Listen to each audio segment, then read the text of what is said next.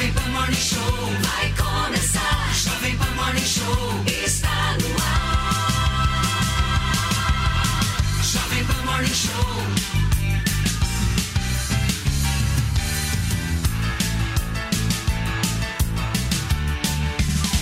Jovem Pan Morning Show.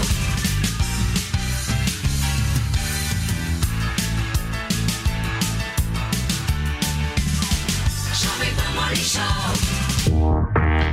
Fala, minha excelência, bom dia. Uma ótima quinta-feira para vocês que nos acompanham aqui na programação da Jovem Pan. Estamos chegando aí nesta quinta até o meio-dia, contando muito com a companhia de cada um de vocês. E olha, gente, eu não sei se vocês estão sabendo dessa novidade, mas a Venezuela está tentando estabelecer uma amizade verdadeira e sincera com o Brasil, gente. Após o convite, Nicolás Maduro recebeu a visita de um assessor especial de Luiz Inácio Lula da Silva e nós traremos essa pauta por aqui para entender um pouco mais essa aproximação entre Brasil e Venezuela.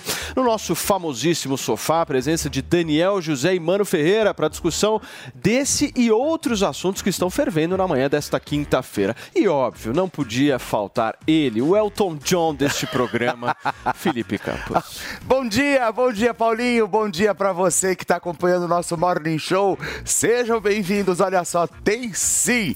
Vamos falar de Big Brother Brasil. Pois é, olha, tá fervendo. A nossa UPA de Curicica tá pegando fogo. Mas já adianto que o papo vai ser bem quente, porque no nosso sofá a sexóloga Camila Gentili estará aqui conosco e vai analisar o comportamento dos brothers. E olha, pessoal, eu vou dizer uma coisa para vocês. Hoje o programa tá para lá de sexy. E não para por aí, vamos ter a presença de um verdadeiro muso, um ex-BBB para contar como é ficar tanto tempo confinado dentro da casa. E a nossa hashtag para o programa de hoje, como sempre, vocês participem, é Morning.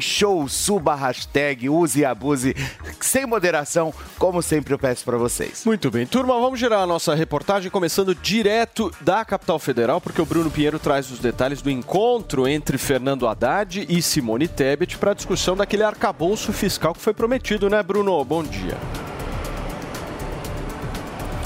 Exatamente. A você um ótimo dia que nos acompanha. A expectativa de ser enviado ao Congresso esse novo arcabouço fiscal ainda no mês de março. Hoje, uma reunião, um almoço com o ministro Fernando Haddad e a ministra do Planejamento, Simone Tebet. Eles vão se reunir para, de fato, colocar ali esse rascunho, enviar ao Congresso esse equilíbrio sobre as contas do governo e reduzir a dívida da União. Mas não será uma tarefa tão fácil assim. Será uma nova disputa lá no Congresso Nacional entre aliados do governo e a oposição. Isso é considerado, se conseguir essa vitória, como a segunda vitória de Fernando Haddad. A vitória número um é, já é, é considerada essa reoneração sobre os combustíveis, que é chamada de responsabilidade fiscal. Esse almoço acontece hoje, a gente vai acompanhar, viu, Paulo? E olha só, gente, ainda em Brasília, um outro destaque para vocês. A PGR não vê crime em fala de Lula chamando Bolsonaro de, de genocida. Quem vai trazer os detalhes dessa história é a nossa Luciana Verdolim. Bom dia, Lu. Bom dia, Paulo. Bom dia a todos. Olha, até por conta disso, a Procuradoria-Geral da República está recomendando que o pedido de abertura de inquérito que foi feito no ano passado pelo então presidente Jair Bolsonaro seja arquivado. Qual que é a polêmica? No ano passado, durante a campanha política, Lula chamou Bolsonaro de genocida e que praticante de canibalismo. Reclamou também de declarações que foram dadas na época pela presidente do PT, Gleisi Hoffmann, que responsabilizou Jair Bolsonaro Bolsonaro pelo assassinato lá em Mato Grosso no ano passado de um petista por um bolsonarista. Até por conta disso, teve esse processo, esse pedido de abertura de inquérito no Supremo Tribunal Federal. Quem deu a recomendação de arquivamento desse pedido foi a vice-procuradora Lindora Araújo, que ela disse o seguinte, que as declarações foram dadas durante a campanha política e não tem conotação, não tem por que avançar com essa polêmica. Esse pedido, essa recomendação foi encaminhada ao Supremo Supremo Tribunal Federal, que agora vai decidir oficialmente se arquiva ou não o inquérito. Muito bem, tá aí a nossa queridíssima Luciana Verdolim e o Bruno Pinheiro. Obrigado, queridos, pela participação aqui no nosso giro inicial. Gente, olha só, o governo da Venezuela recebeu a visita de um assessor de Luiz Inácio Lula da Silva. Nicolás Maduro quer se reaproximar do Brasil e convidou Celso Amorim para uma reunião na capital Caracas. O encontro foi inclusive registrado nas redes sociais e Maduro disse que os dois países vão trabalhar bem juntinhos. A relação entre Brasil e Venezuela estava suspensa desde 2019. Assim como os Estados Unidos e mais 50 países, Bolsonaro reconhecia o ex-presidente Juan Guaidó como chefe do executivo da Venezuela e também rejeitou a aproximação com o ditador Nicolás Maduro. Deixa eu dar meu bom dia aqui, Fê, para o nosso queridíssimo Mano Ferreira, Daniel Grande mano, José. Daniel José. Tudo bem, senhores? Ótimo, Escuta, maravilha. deixa eu entender um pouco mais. Nós estamos virando uma página, mas essa página é nova no Brasil? Com relação à ligação entre Brasil e Venezuela? É, porque a gente vê, justamente, por exemplo, no passado, a gente viu uma aproximação maior do Brasil com a Venezuela. Aí Bolsonaro veio, essa aproximação acabou. Agora nós parece. Eu, eu sinto isso. A gente está voltando a um passado que a gente já viveu, né? Isso não é uma novidade. Não, exatamente. A gente tem no Brasil é, hoje um governo Lula 3 muito mais ideológico e com muito mais é, intenções né, de estar cada vez mais próximo de regimes que não refletem os valores que a gente defende como país. Né? Um regime que é uma ditadura, é, um regime que é fechado em termos de economia para o resto do mundo e que a gente deveria, é, no- toda a influência que a gente poderia exercer seria para tentar de alguma forma é, influenciar uma mudança nesse, nesse regime vigente na Venezuela e não o contrário, e não é, dar um apoio ali, mostrar proximidade, é, com práticas que a gente como país não defende. Né? Ô, mano, a esquerda está dizendo que há necessidade de normalizar as relações entre Brasil e Venezuela. Como é que você vê isso? Olha, eu acho que a gente precisa, como política de Estado, tentar exercer influência na região. Acho que o Brasil é um líder natural da América Latina e precisa se comportar como tal. Agora, eu concordo com o Dani no sentido de que a forma de exercer essa liderança precisa ser no estímulo aos direitos humanos, a princípios básicos de civilidade, princípios da democracia liberal, princípios de de aumento de comércio, princípios de respeito à democracia, a gente sabe que isso tudo está muito longe daquilo que é o DNA do PT. Vale lembrar que o governo Lula é, anterior, Lula 1 e Lula 2, ah, não apenas teve uma relação próxima com a Venezuela do ponto de vista de relações de Estado, mas o Lula pessoalmente apostou politicamente no fortalecimento do chavismo dentro da Venezuela, seja financiando projetos dentro da Venezuela com dinheiro do BNDES, seja dando apoio político de fato. Ele participou de comício, ele gravou vídeo para a campanha do Maduro, depois que o, o Chaves morre, dizendo que o Maduro, o Maduro, presidente da Venezuela, era o sonho do Chaves e que aquilo precisava acontecer. E a gente sabe que justamente pelo papel do Brasil na região, como um líder, como o maior país, com a grande economia, esse tipo de apoio acaba tendo peso porque o Brasil é capaz de trazer ganhos econômicos importantes para a Venezuela. Então, no fim das contas, o ponto é: Lula se transformou num sócio do crescimento do chavismo e do madurismo dentro da Venezuela. Isso virou uma ditadura, que é um- uma coisa absurda. E aí, o meu ponto é: eu acho que, do ponto de vista ideal, o Brasil deveria sim ter relações com a Venezuela, mas nesse sentido de criar um- uma influência positiva pela restauração da democracia na Venezuela, através da diplomacia. Mas o que a gente vê é uma associação, um- uma espécie de sociedade de, enfim, do governo brasileiro se colocando como aliado de uma ditadura. E olha só, gente, Aline Peixoto, que é esposa do ministro da Casa Civil, Rui Costa Pimenta, foi eleita conselheira do Tribunal de Contas do município do estado da Bahia. Numa votação que foi secreta, a enfermeira recebeu 40 votos dos 32 necessários para assumir o cargo. Durante uma sabatina que aconteceu no início da semana, Aline chorou ao afirmar que havia sofrido críticas por ser casada com Rui, com Rui Costa. Para se ter uma ideia, os cargos nesses tribunais de contas trazem benefícios como, por exemplo, estabilidade de até sabe quando, Fê? 75 anos de idade. Olha que só. é justamente o limite aí para aposentadoria no serviço público. E a remuneração nada mais nada menos do que 35 É bom mil isso, reais. né? É bom isso, né? Imagina, meu, até 75 anos, 35 conto garantido por mês. É uma farra Isso que é boa. vida, hein?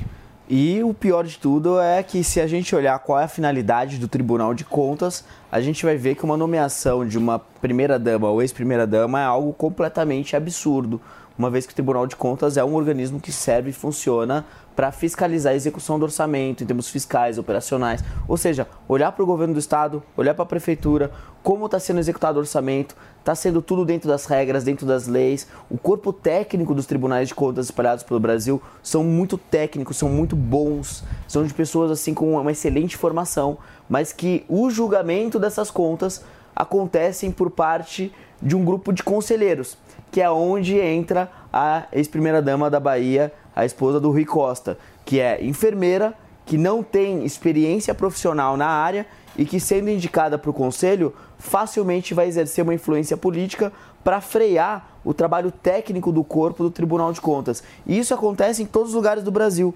Por exemplo, em São Paulo, eu acompanhando alguns anos atrás a CPI das universidades aqui de São Paulo, comecei a olhar toda a avaliação do Tribunal de Contas do Estado com as contas, por exemplo, da USP.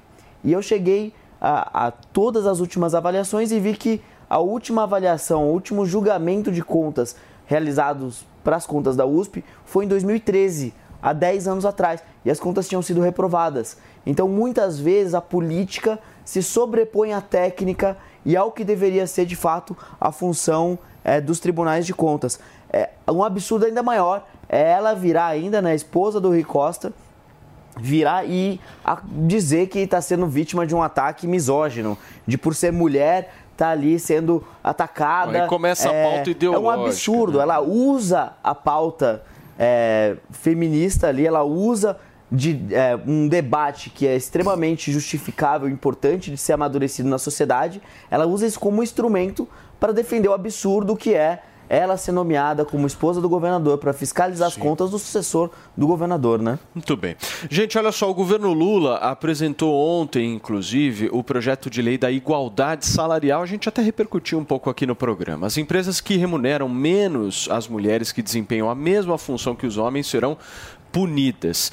E a gente aqui eh, vai trazer para vocês que o projeto estabelece, inclusive, o pagamento de uma multa equivalente a 10 vezes o maior salário desembolsado pelas empresas. Em caso de reincidência na discriminação salarial entre homens e mulheres, só para vocês terem uma ideia, o valor da multa é dobrado. Pois bem, gente, nós vamos colocar um pouquinho mais de pimenta nesse assunto, meu querido Felipe Campos. A gente vai Assim é que eu estabelecer gosto. a conexão agora com as nossas duas convidadas de hoje, duas entrevistadas. Na tela já aparece aqui pra gente a Camila Carvalho e a Natália Marques. E elas vão debater justamente esse tema. Pelo que eu ouvi dizer, meninas, em primeiro lugar, bom dia. Muito obrigado de vocês estarem participando aqui com a gente. Eu ouvi dizer, mas assim, só ouvi dizer, Felipe Tá. Campos, que ambas têm posições divergentes sobre isso. Olha, Ambas. Mas eu quero, em primeiro lugar, entender. são bonitas, hein? E, e fazer uma pergunta muito objetiva para cada um de vocês. Vocês acham que esse projeto, de alguma forma, diminui a importância da mulher no mercado de trabalho? Por favor, quem começa, Natália? Se o projeto diminui a importância, bom, acredito que vai na direção exatamente oposta, né? É importante a gente considerar que esse projeto de lei, ele na verdade, ele não prevê nada de novo do que já estava previsto na CLT. Já havia a indicação de igualdade salarial entre homens e mulheres. O que o projeto traz de novidade é a obrigatoriedade de que isso seja cumprido. Então, na verdade, a gente não está nem aqui discutindo conquista de novos direitos. A gente está discutindo é a condição de acesso a um direito que já estava previsto e que ainda não é respeitado. Né? Então, o projeto vai na direção de maior inserção das mulheres em condições fundamentais como o acesso à renda. Muito bem. O que, que você acha, meu amor? Olá, Olá, Sou eu, bom né? dia. bom dia a todos. Tudo bem, Camila? Bom dia, Camila. Eu acho que, é como ela já disse, né? é, na verdade, essa lei já existe, já está previsto, né? É, o que muda agora é a palavra que entrou obrigatoriedade, né? E eu acho que, na verdade, quando você coloca é, o termo para igualdade, né? Deveria ser, na verdade, a lei deveria ser para pessoas, não necessariamente para mulheres, né? É, eu acho que o, se você tem o mesmo, a mesma competência, se você tem as mesmas responsabilidades, você tem que ter o mesmo salário. E isso independente do seu sexo. Na minha opinião, deveria ser assim, né? Compreendo. É, por exemplo, se existe é, um homem e uma mulher na mesma posição, que tem a mesma competência e vão trazer os mesmos resultados para a empresa, é muito óbvio que eles devem receber o mesmo salário. E a mesma coisa se existe um homem e outro homem na mesma posição, que trazem os mesmos resultados, também rece devem receber o mesmo salário. E deveria é, é, ser possível para eles também Sim. brigar por isso. Quando eu perguntei para você, Natália, sobre essa questão, se esse projeto de alguma forma diminuiria a importância da mulher no mercado de trabalho, é justamente pensando no crescimento, sem a necessidade desse projeto específico, que as mulheres já tiveram nesse mercado, né? É, entendo. É, aproveitando para para dizer um bom dia, né, a todos, que eu não, não cumprimentei os presentes, os ouvintes da minha colega Camila. Bom dia, aí, seja tá? bem-vinda. Muito obrigada. É, então, é, Paulo, a questão é que é, a colega Camila comenta coisas do tipo: é óbvio né, que as pessoas deveriam ser remuneradas iguais, independente de sexo. Mas, infeliz- infelizmente, o óbvio não é o que se cumpre no país e no mundo. Né? Então, só para a gente é, relembrar um pouco da nossa história de inserção no mercado de trabalho, até 1962, nenhuma mulher poderia trabalhar formalmente sem que houvesse uma permissão formal do seu cônjuge. Né? Então, se o, o marido não permitisse que a mulher trabalhasse, até 1962, eu estou falando de uma coisa muito recente, a mulher não era autorizada a trabalhar. E ele poderia tirar essa permissão a qualquer momento. Então, a gente está falando de um processo de garantia de direitos que é muito recente e eu concordo que deveria ser óbvio, deveria ser assim mesmo, deveria ser igual, tudo certinho, mas não é. E a gente tem que trabalhar com a materialidade dos fatos e não com aquilo que está previsto simplesmente na obviedade da coisa, do argumento. Então, Ô, Natália, mas, mas eu tenho um ponto aí nessa história, porque o Brasil é o país que adora criar lei. Adora. Tem lei para tudo aqui. A gente pode falar de um Sim. milhão de leis aqui. Tem lei até para regular, sei lá, o Daniel José sabe muito bem disso. Tem umas Lei leis assim absurdas, assim, esdrúxulas. Enfim, a lei tá lá, mas o meu ponto é, na prática, como é que vai ser fiscalizado isso? Matias, é, a prática, como vai ser fiscalizada, é uma resposta que você não, deve, não, não poderia esperar de mim, né? já que eu não estou ali na gestão de- dessa política pública. Mas o que a gente espera, nós que somos a favor de condições mais justas e igualitárias para a inserção das mulheres nas mais diversas condições de acesso a oportunidades e direitos, o que a gente espera é que existam equipamentos e recursos que possibilitem esse controle. Então, por exemplo, é, o próprio PL ele já indica que as empresas sejam comprometidas, né, elas serão exigidas, na verdade, de manter um portal de transparência em relação à remuneração dos seus funcionários. Então, se, uma vez que isso é exigido, possibilita muito maior o amplo acesso, até mesmo por parte da população civil, de controle de quais são as empresas que de fato estão respeitando essas condições. Então, às vezes, é, às vezes não é nem pre- preciso um controle tão diretamente feito pelo Estado, porque quando os dados são explicitados de uma maneira transparente, a própria sociedade civil consegue ter acesso e cobrar por essas condições e, por exemplo, oferecer condições de consumo diferenciado àquelas empresas que realmente são comprometidas com a igualdade, com a, com a condição de acesso às pessoas, como a Camila disse, Sim. a qualquer pessoa, independente do sexo. Ô Camila, estou observando você, senti você um pouco incomodada com essas falas da Camila. Aliás, da Natália, perdão, perdão. Na verdade, eu penso que assim, é, essa lei, ela já existe, já está aí. É que nem eu falei, é óbvio. Isso é, se você ocupa, independente do, do sexo, da sua cor, de qualquer coisa, você já deve, já deveria, né, receber, se você cumpre as mesmas funções. É, o que eu acho é que isso não é igualdade. Eu penso que aí a gente, é, a mulher não está não tá para igualdade, está sendo privilegiada nesse sentido, entendeu? Aí falam assim, ah, a mulher engravida, é, coloca isso como um, um peso, né? Só que vamos colocar uma seguinte situação. Se uma mulher que ocupa o mesmo cargo que um homem em uma empresa, ela vai ter um benefício, ela, ela já vai receber, a mais, ela quer receber o mesmo, certo? E o que, que começa? Isso é uma abertura para começar privilégios. Privilégios porque engravidou, privilégios porque está com uma cólica, privilégio para isso, privilégio aquilo. Se você quer estar tá em condição de igualdade, se você sai para trabalhar e você tem um filho, você vai parar, certo? Para mas, ô, ô, Camila, deixa eu fazer um ponto Oi. aí. É importante o privilégio para quem está, de alguma forma, grávida, né? Sim. Isso aí não, não aliás, eu nem interpreto, eu nem interpreto como privilégio isso aí. É, não é privilégio nenhum. Por exemplo, se você quer ganhar mais, é uma, é uma abertura para para privilégios como ai, vai ganhar mais porque está grávida ou porque vai ter um filho. E se uma mulher que decide ficar em casa e o seu marido sai para trabalhar, ele que vai prover para dentro de casa? Mas me fala é, uma coisa, Camila, eu acho que eu tenho uma pergunta. Mulher... Eu acho que eu tenho uma pergunta para as duas, tanto para a Natália quanto para a Camila. É, é, como que vai ser a fiscalização dessa história toda? Porque isso, ok, a gente já, já entende que isso é, já faz parte da lei, já existe uma manobra aí já há muitos anos que favorece também esse salário igualitário para a mulher. Mas qual vai ser a fiscalização em cima disso?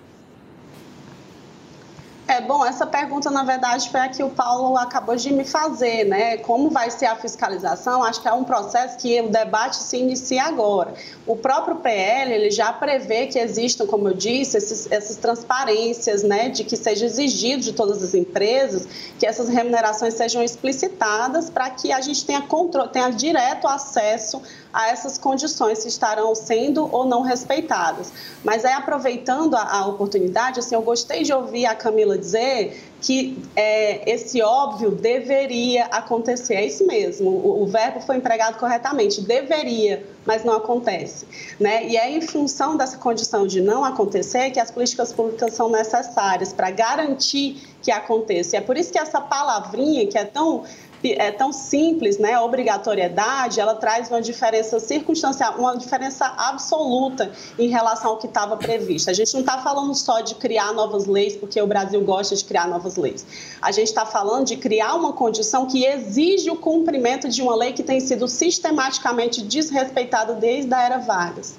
Então, isso tem que acabar. E quando a gente fala de igualdade salarial, a gente está falando de uma condição que possibilita uma mudança nas condições de vida das mulheres em mais diversas instâncias. Então, por exemplo, né, quem está na linha de frente, como eu, psicóloga, que atua com mulheres vítimas de violência doméstica, que realiza um trabalho clínico uh, com essas mulheres, o que, que a gente vê de grande sofrimento dessas mulheres que estão nessas, nessas condições, que muitas vezes as pessoas Sim. dizem, por que não larga, né?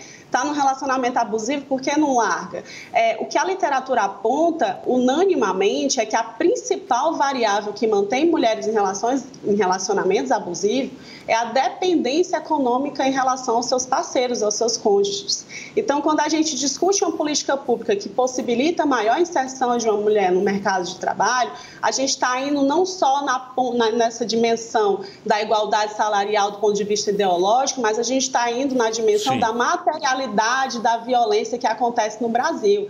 Só em 2022, o Brasil bateu um recorde de feminicídio. Lembrando que feminicídios são crimes de assassinato de mulheres cometidos principalmente por seus parceiros amorosos. Sim. Em 2022, Natália mulher foi morta a cada seis horas. Essa é a nossa realidade que a gente Sim. tem que lidar, que está muito além da ideologia. Queridas, deixa eu agradecer muito a participação de vocês duas aqui no programa de hoje. Muito obrigado mesmo. Esse foi um assunto super importante que a gente quis trazer aqui para que vocês pudessem dar a opinião de cada uma de vocês. A nossa querida Camila e a Natália participaram junto aqui com a gente. Um beijo para vocês. Obrigado, viu? Obrigada a todos. Gente, olha só, vamos falar de uma outra mulher, porque a deputada federal Tabata Amaral, do PSB de São Paulo, afirmou que vai entrar com um pedido de cassação contra o deputado Nicolas Ferreira. Só para vocês entenderem, o deputado fez um discurso um pouco pejorativo, aí considerado transfóbico por muitos, na Câmara dos Deputados ontem. A gente vai trazer esse tema por aqui. Ô Mari, a gente não tem o vídeo aí para exibir, daqui a pouquinho nós temos uma reportagem, então então vamos dar uma olhadinha, que a Letícia separou justamente toda a história, o enredo, para a gente poder entender agora. Roda. Parlamentares de esquerda já entraram com ações para tentar caçar o mandato do deputado Nicolas Ferreira, do PL de Minas Gerais. Durante a ação desta quarta, Dia Internacional da Mulher, o parlamentar subiu à tribuna com uma peruca loira e disse que as mulheres estão perdendo espaço para homens que se sentem mulheres. Hoje, o Dia Internacional das Mulheres, a esquerda disse que eu não poderia falar porque eu não estava no meu local de fala. Então, eu solucionei esse problema aqui, ó. Hoje, eu me sinto mulher, deputada Nicole. E eu tenho algo muito interessante aqui para poder falar. As mulheres estão perdendo seu espaço para homens que se sentem mulheres. E para vocês terem ideia da- do perigo de tudo isso, vocês podem perguntar: qual que é o perigo disso, deputada Nicole? Eu respondo: sabe por quê? Porque eles estão querendo colocar uma imposição de uma realidade que não é a realidade. Eu, por exemplo, posso ir para a cadeia, deputado, caso eu seja condenado por transfobia. A deputada Tabata Amaral, do PSB de São Paulo, afirmou que, ao lado da bancada do partido e de outros políticos, vai apresentar ao Conselho de Ética da Câmara dos Deputados um pedido de cassação do mandato do deputado. Um homem que no Dia Internacional das Mulheres tirou o nosso tempo de fala para trazer uma fala preconceituosa, criminosa, absurda e nojenta. A transfobia, ela ultrapassa a liberdade de discurso que é garantida pela imunidade parlamentar. Transfobia é crime no Brasil. E é importante que dizer e convidar outros parlamentares a se somarem que eu, ao lado da bancada do PSB e de muitos outros parlamentares, estou nesse momento entrando com pedido de cassação do mandato do deputado Nicolas Ferreira. No fim da tarde, o Ministério Público Federal apresentou uma representação à Câmara pedindo que a mesa diretora apure as violações éticas do deputado. O presidente da Câmara dos Deputados, deputado Arthur Lira, do PP de Alagoas, também se manifestou sobre o caso. Pelas redes sociais, Lira afirmou que, abre aspas, o plenário da Câmara dos Deputados não é palco para exibicionismo e muito menos discursos preconceituosos. Lira reforçou que não admitirá o desrespeito contra ninguém e continuou: O deputado Nicolas Ferreira merece minha reprimenda pública por sua atitude no dia de hoje. Fecha aspas. A transfobia foi equiparada ao crime de racismo pelo Supremo Tribunal Federal em 2019. Para você que é amante da culinária japonesa, Toro Sushi, recomendado pelo Guia Michelin. Se você ainda não conhece, venha conhecer nossos cortes precisos e deliciosos sushis. Nosso executivo no almoço de segunda a sexta-feira é imperdível. Agora na Rua da Consolação 2947, com um novo espaço a céu aberto no nosso jardim. Consulte nosso site torosushi.com.br e faça sua reserva. Delivery no almoço e jantar. Toro Sushi. Dicas de verão Jovem Pan. No verão, os dias costumam ficar mais claros até mais tarde. Entre no clima e aproveite a estação mais quente para sair e fazer uma corrida ou caminhada quando voltar do trabalho com a luminosidade a mais. Além de manter o corpo em forma, você economiza energia sem ter a TV ou a luz de algum cômodo acesa por mais tempo. Jovem Pan. Olá, eu sou Pablo Spire, o Torinho, e tenho uma dica de ouro para quem quer se tornar um especialista em investimentos. Os meus cursos Toro de Ouro 1 e 2. Você vai aprender quais são os indicadores mais importantes da economia e como eles pressionam os mercados. São mais de 50 aulas onde eu divido tudo que aprendi em quase 30 anos de experiência. Acesse a newcursos.com.br, N-I-U cursos.com.br e garanta o seu desconto no combo. Vai, Torinho!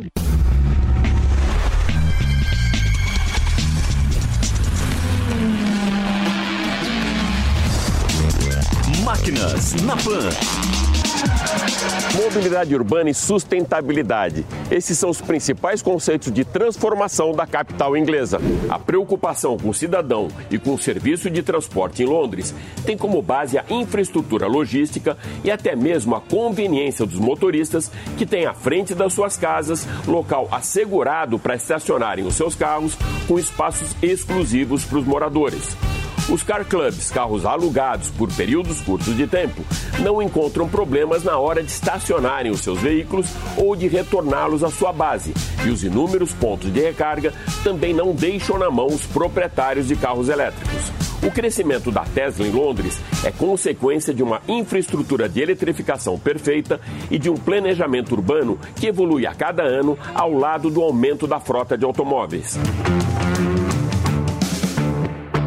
De forma a combater o congestionamento no centro da cidade, foram adotados pedágios urbanos na zona de maior tráfego de veículos, ou congestion zones.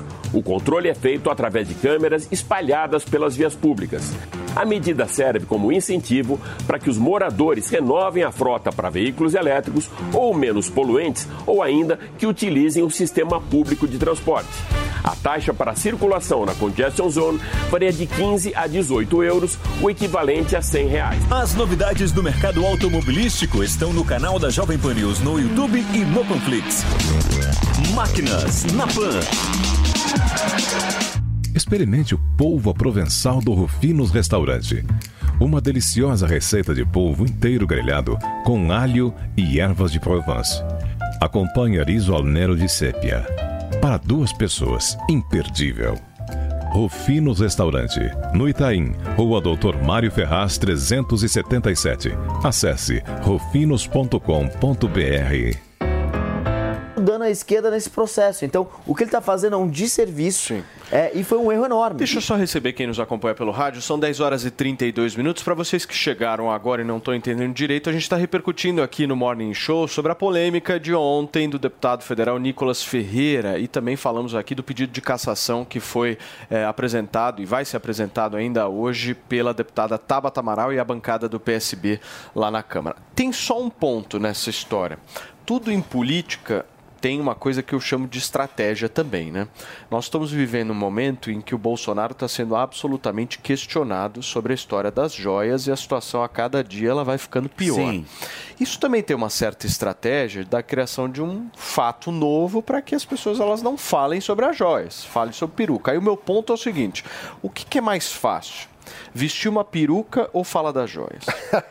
Vestir a peruca é bem mais fácil. É justamente. E, e eu queria chamar a atenção para uma questão que, que eu acho fundamental nesse caso, que é uma contradição performativa. Ou seja, ele diz que está criticando o roubo do espaço da mulher pelas mulheres trans. O que é que ele fez? No Dia da Mulher, onde as pessoas deveriam estar debatendo a situação das políticas públicas sobre as mulheres de forma geral, ele capturou a atenção da opinião pública inteira para debater a situação das mulheres trans.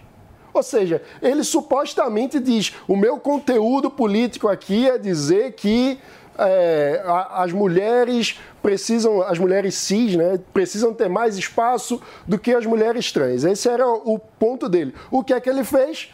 O Brasil inteiro debater no Dia da Mulher a situação das mulheres trans. Ou seja, é um show com várias contradições, entende? Assim como ele vai dizer que tudo que eu estou fazendo aqui é um uso da liberdade de expressão. Para é, porque quê? ele alega imunidade parlamentar, né? Só que o que ele não percebe é que o que ele está fazendo é criticando a liberdade de expressão dos outros, porque a identidade de gênero é nada mais do que um desdobramento da liberdade de expressão humana.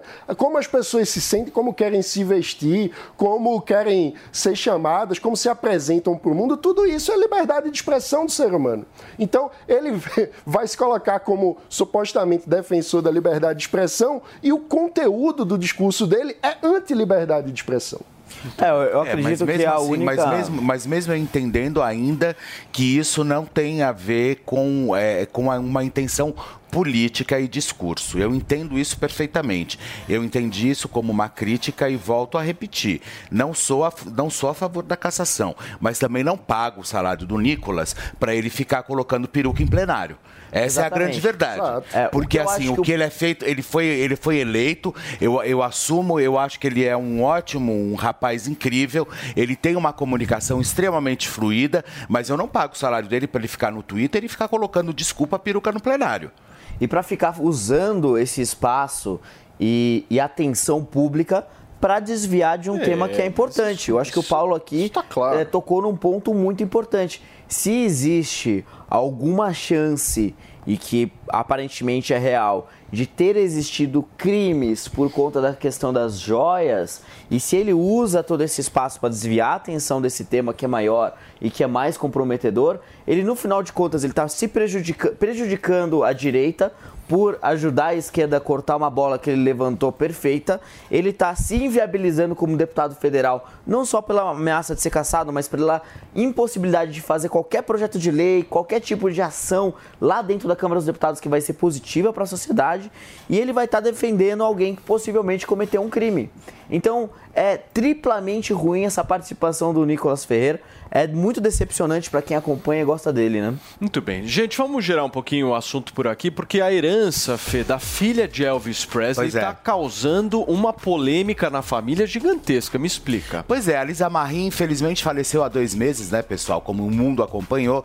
E a filha mais velha da cantora, a Riley Neatham, é, e a avó Pris- é, Priscilla Presley não estão se falando. E o motivo da briga é uma emenda no testamento de Lisa Marie. Os detalhes ao vivo com Miriam Spritzer. Bom dia, cadê a Miriam? Vamos lá falar com a Miriam. Bom dia, Miriam. Bom dia.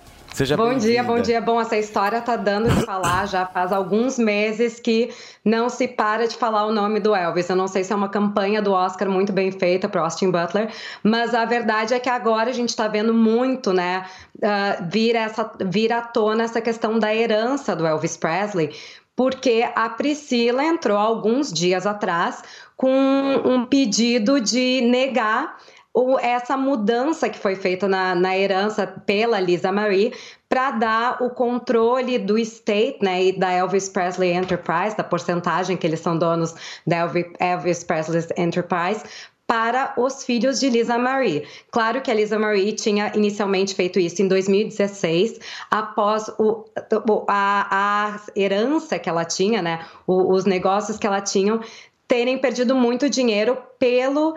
ah, Agora estou vendo aqui o nome do, do, do, do gestor, pelo Barry uh, Siegel e pela própria Priscilla Presley, que foi quem recuperou inicialmente a herança do Elvis. Em 2015 aconteceu isso, que ela se deparou com apenas 14 mil dólares na sua conta bancária e foi aí que ela resolveu fazer essa mudança que caiu junto com um divórcio com o ex-marido, em que a Priscilla Presley tomou as dores do, do ex-marido.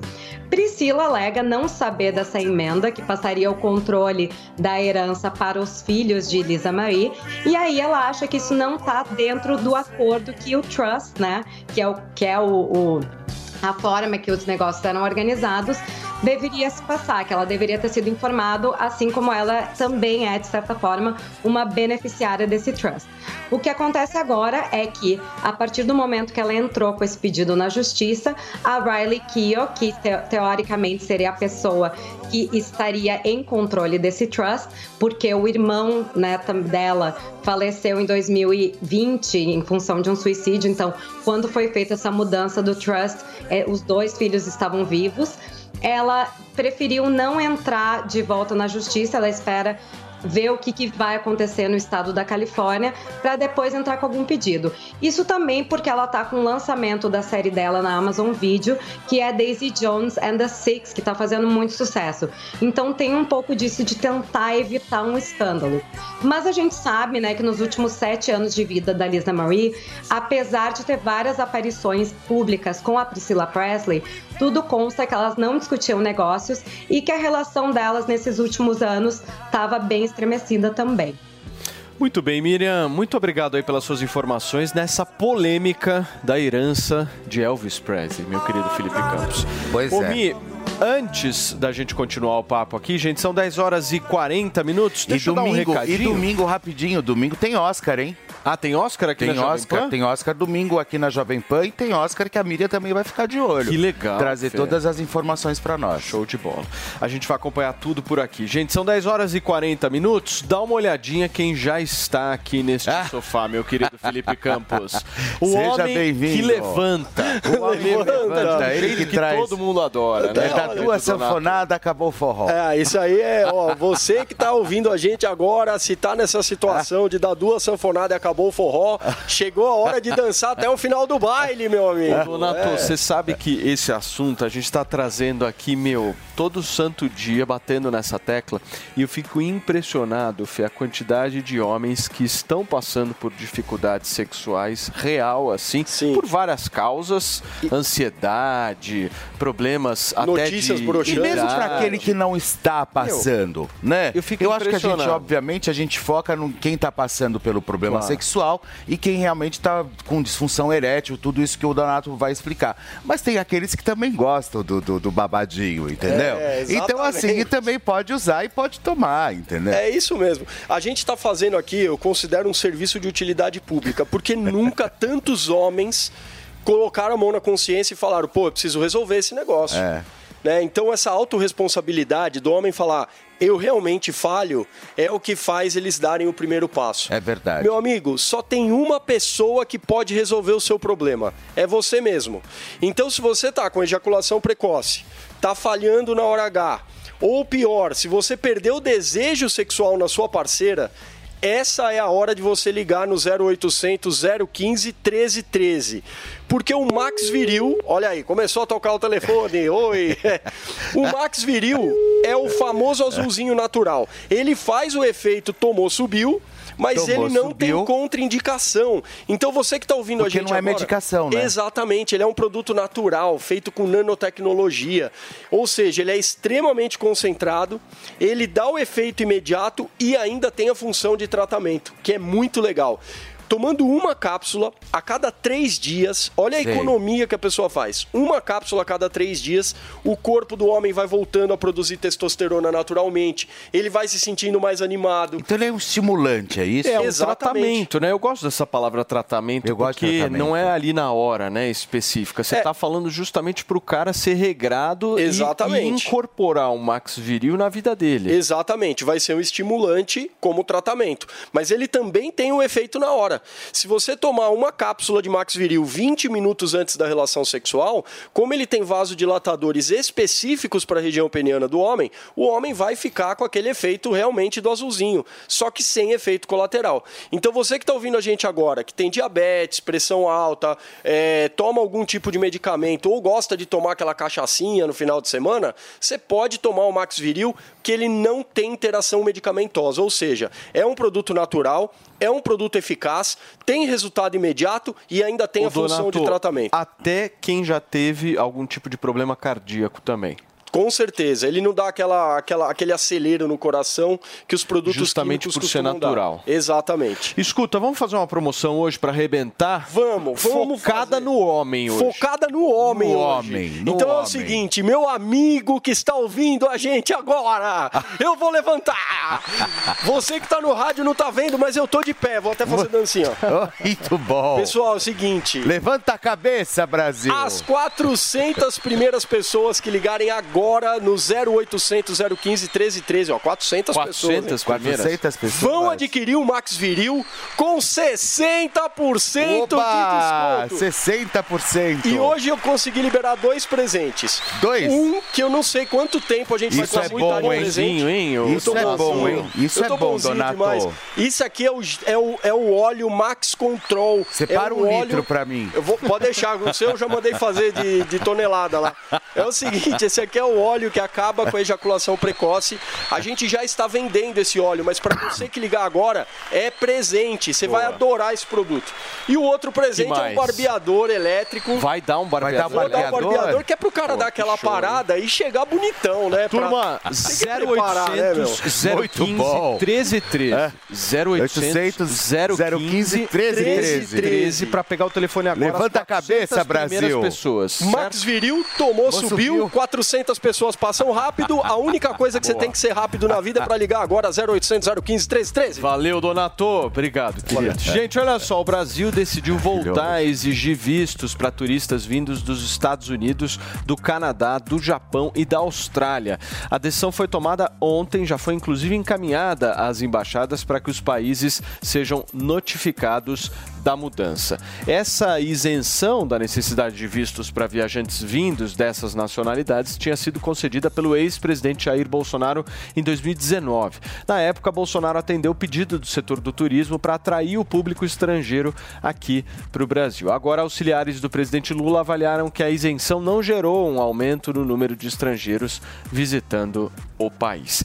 Esse assunto eu me lembro muito bem na época que estava sendo discutida até uma maior aproximação aí dos Estados Unidos com o Brasil e até uma, um cancelamento da necessidade do visto do brasileiro para ir para os Estados Unidos, né?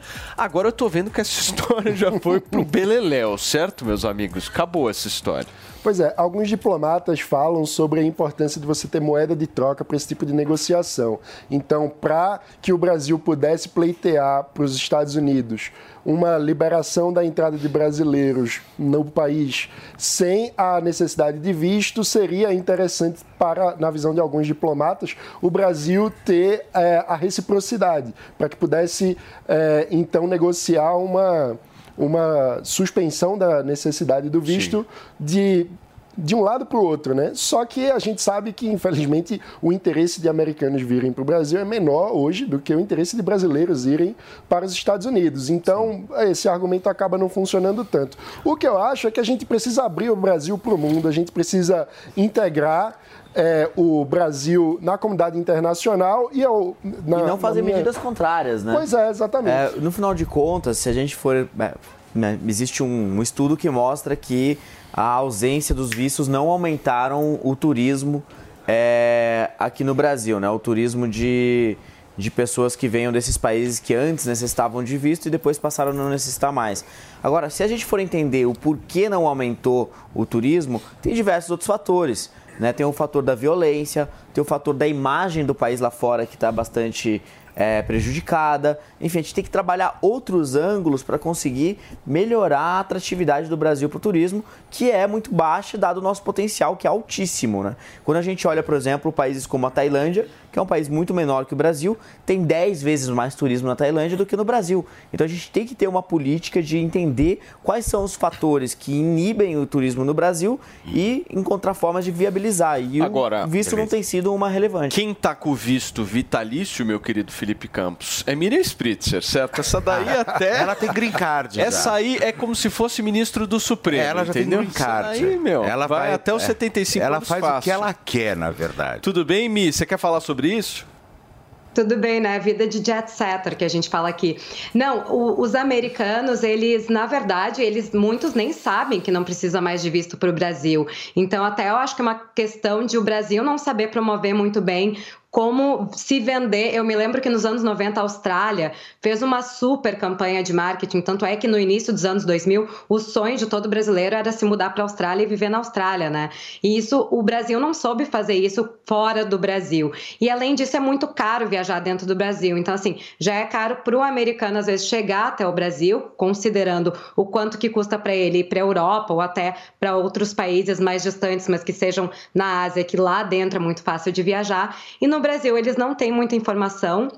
É caro de chegar no Brasil, tem toda uma questão de segurança e a maioria deles ainda acha que tem que fazer o visto, porque não foi tão promovida essa questão dos vistos, do, do, dos vistos não estarem liberados. Então, eu acho que ali a gente falhou muito em promover o nosso país nesse sentido, como um destino interessante de visitar. Agora, quem vai, ama. Muito bem, gente, são 10 horas e 49 minutos. Fê, nós temos uma novidade, hein? Pois é. Novidade importantíssima para passar para vocês. De um cara absolutamente gente fina que faz parte do elenco desta emissora, certo? Pilhado ao extremo. Esse cara é bem pilhado, ele é tenso, ele é nervoso, mas é um cara extremamente agradável, É principalmente nas madrugadas. Mas É eu não vou verdade. entrar nesse detalhamento. O É meu verdade. ponto é o seguinte, gente, vai estrear um novo programa aqui na Jovem Pan News, eu não sei se vocês estão sabendo, o nome dele é Tá na Roda, que vai fazer uma mistura de jornalismo com entreter. E quem é o apresentador dessa história? Nada mais nada menos do que Tiago Pilhado, que está aqui no nosso sofá chiquérrimo, maravilhoso. bem-vindo. Tudo bem, Tiagão? Mais uma vez aqui, que honra. Firme. Sempre. E aí, me conta esse babado. Que desafio, né, Paulinho? Programa novo? Programa que história novo, é essa? Quatro horas no ar no domingo. Quatro? Você vai aguentar quatro horas? Quatro horas no ar no domingo. E aí a gente vai trazer de tudo, né? A gente vai trazer as polêmicas da semana. Aquele negócio de sempre trazer o debate, de não ser aquele programa morno, aquele programa chato. A gente, como aqui é o Morning Show, como o Pingo nos Is, como todo o programa da Jovem Pan, a gente vai querer debate. Só que sobre os mais variados temas. A gente Porque vai falar sobre falar- esporte, é, política, economia, tudo. Eu vou te falar, eu acho muito necessário mesmo isso, né? Porque nas- na programação de domingo, normalmente, a gente vê nas televisões, sei lá, uma programação muito light, né? Eu, pelo menos, gosto de tensão aos domingos. Uma É coisa, meu, uma tretinha aos domingos, quando você tá lá tranquilo, de boa, faz bem pro corpo e pra alma. Porque você até esquece que é o domingo. E aqueles Exato. programas, eles sempre te remetem ao domingo. Pô, amanhã tem trabalho. Pô, amanhã Exato. tem aula. A gente não, a gente vai. Eu vi que você foi para São Sebastião lá, mostrar justamente a situação das pessoas. A gente vai ter matérias assim bem diferenciadas mesmo. Vamos, a gente vai fazer matérias muito especiais também. Eu fui lá pro Litoral Norte pra ter acesso a lugares que ninguém teve, fiquei com água no joelho. Também tem, eu fiz a perda de peso de um lutador de MMA. Nunca ninguém fez isso, nenhum leigo, porque você perde 8 quilos em 5 dias. Você tem que perder líquido, eu desmaiei, eu Aí eu vou alucinei. eu vou sumir se fizer isso. Caramba. É. Você fez isso. Eu fiz, porque eu fiz na academia do José Aldo, porque ele começou a me passar o treinamento. E aí eu, cara, meu pai que é médico falava: "Você vai se suicidar, que loucura isso, pra que isso?". Aí eu falei: "Pra mostrar a realidade do lutador". E como é que se sente nessa hora, hein? Cara, um lixo. Você não sente nada. É Na banheira quente, que é o pior momento, né, que a gente vai mostrar, é quando o lutador, no último dia, quando ele precisa perder muito peso, ele entra numa banheira quente e ele fica lá 40 minutos. No começo você fala, ah, é isso que eles falam É. que é tenso? Cara, você vai perdendo todas as forças, você vai suando, eles não te tiram, é, precisam te tirar da banheira, você é ajudado, você desmaia. Eu desmaiei duas vezes, eu alucinei, eu comecei a chamar minha mãe. E dizem que até o lutador. Que o lutador louco, chora. É, tiveram casos já de morte, né? Três lutadores morreram nesse procedimento. Ô, Pilhadão, então nós estamos falando de um programa das duas da tarde Duas às seis. Seis, é isso? No domingo. Então, a tarde inteira dos domingos da Jovem Pan News vai estar contigo justamente no Com Tá Na Tá na Roda. Roda. É, não certo? só comigo, né? Com o Filipão também, com todo mundo. A Lívia Weber também tá participando. Sobrou pra mim. Olha só, na Você vai verdade, dar convidados. é, Eu não tava Vão ter muitos é, convidados, Na tá? Sabia verdade, que na tá. verdade eu vou ler, eu vou ficar na área do entretenimento Pô, que também. legal, Fê. É, e tem uma matéria muito legal que a gente está preparando para vocês, pessoal, junto com a produção, que é sobre esses esses perfis, né, hoje em dia adultos, né, essas plataformas adultas. E a gente vai discutir muito esse tema e assim vai ser bem legal, vai Pô, ser bem que legal. legal, meu, muito legal. É sobre tudo. A E gente já vai trazer grandes começa reportagens, não sou só eu, né? Não é? Não, grandes reportagens, muitos legal. convidados, por isso que é tá na roda. porque fica rodando, ficam Mas rodando o, convidados. O Fê vai fazer conta no OnlyFans também? É. O Felipe precisa disso. Eu já falei pra ele já. Será? Não, eu não tenho a menor dúvida. Eu só faço se Só com mostrar você. o pé, né? Claro. Assim, né? Mostra cada um dos pés uma vez por semana, meu. Tá resolvido. Agora, deixa eu te fazer uma pergunta. É Começa- o homem mais cheiroso que eu já, que eu É, já vi, Lívia. Querido, não cisca não, hein? É o homem mais cheiroso que que, eu já, tá que eu já abracei, que eu ia falar que eu já deitei, não pode. Puta, começa domingo agora? Já? Domingo agora. Agora, agora? Domingo agora, de duas às seis da tarde, cheio de reportagens especiais, muito debate. Inclusive, é sobre esse que o Felipe falou, do OnlyFans. Eu quero muito falar sobre essa menina que saiu do Big Brother.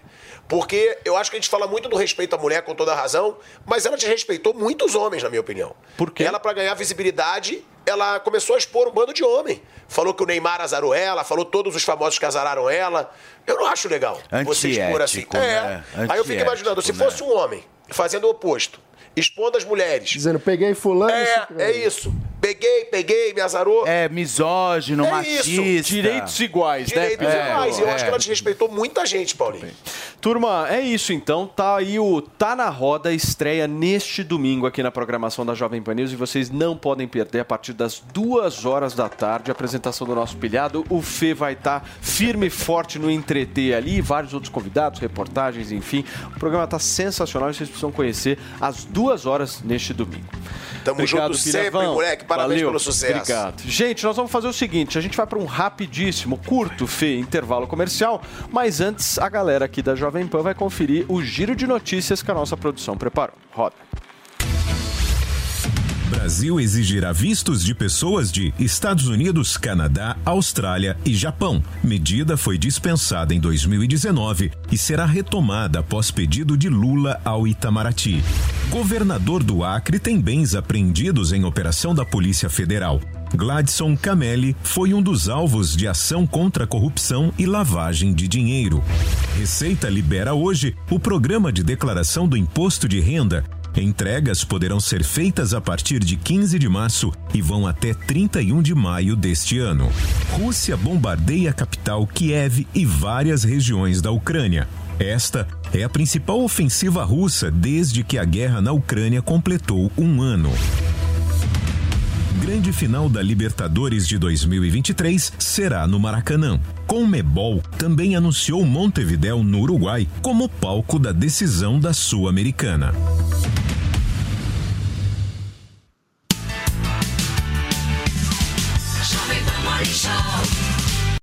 Sempre que algo nos emociona, nossa primeira reação é compartilhar com quem gostamos.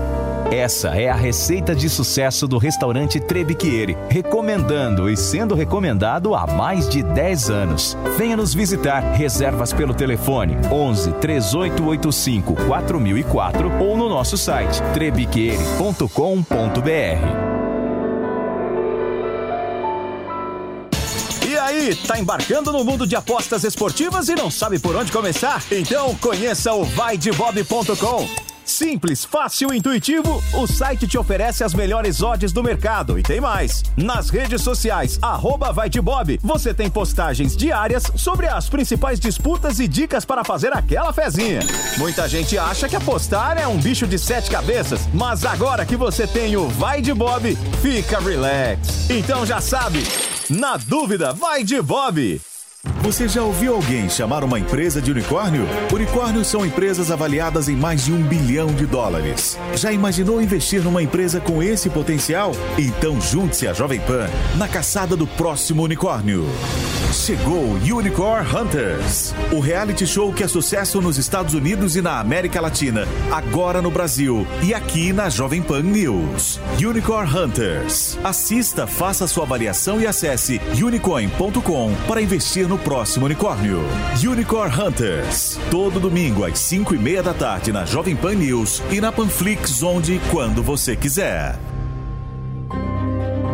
A União Química reforça sua solidariedade à população do litoral norte paulista e envia cerca de 30 mil unidades de medicamentos para a Santa Casa de São Sebastião. As doações irão dar apoio nos cuidados da saúde dos moradores afetados pelas fortes chuvas. A União Química, que está entre as maiores indústrias farmacêuticas do Brasil, acredita que toda mobilização é fundamental para amparar a população. Ajude você também.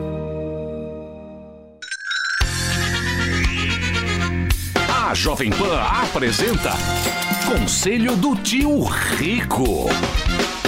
Senhoras e senhores, Daniel Zuckerman, conselho dele, do tio Rico. Fazia tempo que a gente não gravava. Te amo. Eu te amo mais, cara. Eu te amo assim profundamente. Você sabe que você é um cara que precisa ter gratidão na Vou vida. te falar, Zuki, Toma eu banho. fiquei triste que o Jô Soares deixou a gente. Gênio, todo mundo. A minha mulher teve uma época que fazia teatro na época e tal. E o cara mudou a estrutura, a história da TV brasileira, do teatro, da música, do humor. Um gênio. Mais de 300 personagens e mais de 15 Gênio, mil, qua- gênio. quase 15 mil entrevistas, assim. Ele era um cara, assim, com uma capacidade de improviso, de humor, de inteligência. Então deixou aí um legado enorme. Então, Jô, que Deus o tenha de verdade. Agora, eu vou te falar uma coisa. Você é um cara que busca muita referência, que sempre lê um livro. E uma coisa que você tá me atentando o tempo inteiro. Falou, Zuki, ano eleitoral, ano eleitoral. Presta atenção, se protege. E tem uma turma que adora dolarizar em ano eleitoral. Fala, ah, compra dólar. O que você acha da turma que fala que tem que ficar tomada em dólar em ano eleitoral? Bom, eu falo o seguinte: eu adoro tomar dólar, mas sempre. Eu sempre faço a compra do dólar e não pontualmente. Porque descobrir quanto que o dólar vai estar daqui um mês, dois meses, é impossível. O cara que fala que sabe, tá mentindo, Zuki. Agora, é uma coisa que meu pai dizia. Comprar dólar não é investimento, é filosofia de vida. Ou você faz ao longo de muitos anos, e aí você comprou um pouco mais caro, um pouco mais barato, tanto faz. Ou de fato, se você quiser acertar a mosca, você não vai conseguir. E se Ou- conseguir é na sorte. Aos poucos, com parcimônia, você vai comprando e vai criando uma disciplina. Exato. Eu mando dinheiro pra fora, mas desde a década de 80. Caramba. Porque, pô, o dólar subiu, o dólar caiu, dolarizado. Pô, e Brasil sabe como é que é, né? Sabemos. É, todos nós sabemos. Então, nós compramos dólar desde 50 anos atrás. Agora, se quiser fazer para um investimento específico, furada. Agora, se você quiser comprar uma ação que é dolarizada, aí são outros 500. Aí é um BDR que você Se fala. você acredita na empresa e ela vai subir, se o dólar oscilar um pouco, não tem problema. Legal. Vai então. que vai. Então, resumidamente, você não é pra você tradar o dólar, vai comprando aos poucos. E vou te falar, o mundo lá fora é muito maior que o Brasil, hein? Tem que saber onde tá botando o dinheiro. Sempre sábio. Esse foi o conselho do tio Rico aqui na Jovem um beijo Pan. grande e eu dedico esse programa ao Jô Soares. Pô, eterno Jô. Beijo grande. Conselho do tio Rico. Venha saborear o Festival da Cavaquinha no Restaurante Fredi de segunda a segunda no almoço e jantar. Diversas opções de entrada, como alho poró gratinado e concha recheada com carne de siri gratinada. Sete opções diferentes de pratos com cavaquinha e sobremesas como soufflé de chocolate e creme brulee. Esperamos você. Rua Pedroso Alvarenga, 1170, Itaim Bibi. Telefone 31670977. Isso é um crime pra mim, é, é uma coisa absurda. Turma, deixa eu receber quem nos acompanha pelo rádio agora. São 11 horas e 2 minutos. A gente está repercutindo aqui no Morning Show um encontro de alguns educadores com o atual presidente da República, Luiz Inácio Lula da Silva, em que eles pedem a revogação do novo ensino médio. O ponto é o seguinte, mano, é aquela velha discussão mais sindicalista no Brasil, né? O que, que é mais importante, a educação ou a carreira de quem faz educação? Esse é o ponto. E um- um- uma questão fundamental do novo ensino médio também é que ele aumenta a liberdade de escolha do estudante, porque ele foi pensado para ter trilhas de formação onde o estudante é protagonista da escolha. Então, ele diz: Eu quero fazer aqui algo mais na área de computação, eu quero fazer algo mais na área de humanas, e as trilhas do novo ensino médio permitem a escolha do estudante. Isso é fundamental, inclusive, porque a gente tem um problema estrutural grave no Brasil do ponto de vista do ensino médio, que é a evasão escolar. Ou seja, quando chega no ensino médio, muitos jovens brasileiros abandonam os estudos porque passam a achar desinteressante aquela rotina maçante eh, da escola, se interessam mais por um tema do que por outro, mas são obrigados a estudar tudo. Isso tudo é muito ultrapassado. A gente precisa avançar e abrir a educação brasileira para o futuro. E tem um custo importante. Tem um estudo do INSPER, do professor Ricardo Paz de Barros, que mostra que o, o prejuízo causado pela evasão escolar é de mais de 210 bilhões de reais por ano para o Brasil em perda de produtividade dos estudantes que deveriam concluir os seus estudos e abandonam no meio do caminho. Gente, olha só, o Partido Liberal acionou o Supremo Tribunal Federal contra a medida do governo federal que reajusta em 9,2% o imposto de exportação sobre o petróleo cru até o mês, o final do mês de junho. Quem traz informações pra gente direto do Rio de Janeiro é o Matheus Coelzer. Certo, Matheus? Bom dia. Certo, Paulo. Bom dia para você, a todos que nos acompanham aqui no Morning. Mais uma polêmica, né, envolvendo o petróleo. Agora, quando a gente fala da exportação, porque o PL, de fato, encaminhou uma documentação ao Supremo Tribunal Federal pedindo a isenção do, dos 9,2% da alíquota sobre o valor correlacionado à exportação do petróleo. Esse documento que foi encaminhado, ele vai passar por uma tramitação e vai ter que ser analisado. Segundo as informações repassadas pelo Partido Liberal, essa medida, essa medida provisória do governo do presidente Luiz Inácio Lula da Silva seria inconstitucional e teria visando aí lucros para o governo.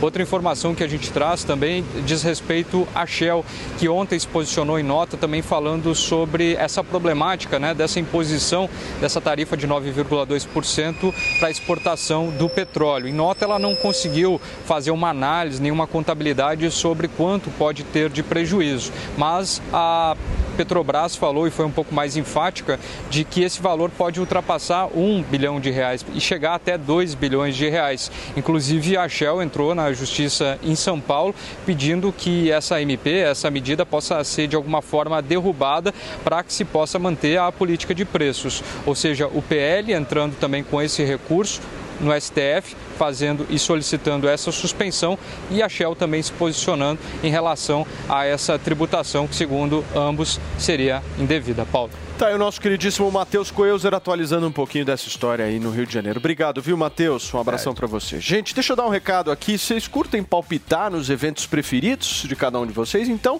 vai de bob.com, né, Fê? Que você aproveita É. as melhores cotações do mercado e também as promoções incríveis que só tem no vaidebob.com. O ano tá cheio de grandes competições e no Vai de Bob, os apaixonados por esportes, esportes ganham um mega presente para começar a apostar. Segura só essa que eu vou te falar agora, hein?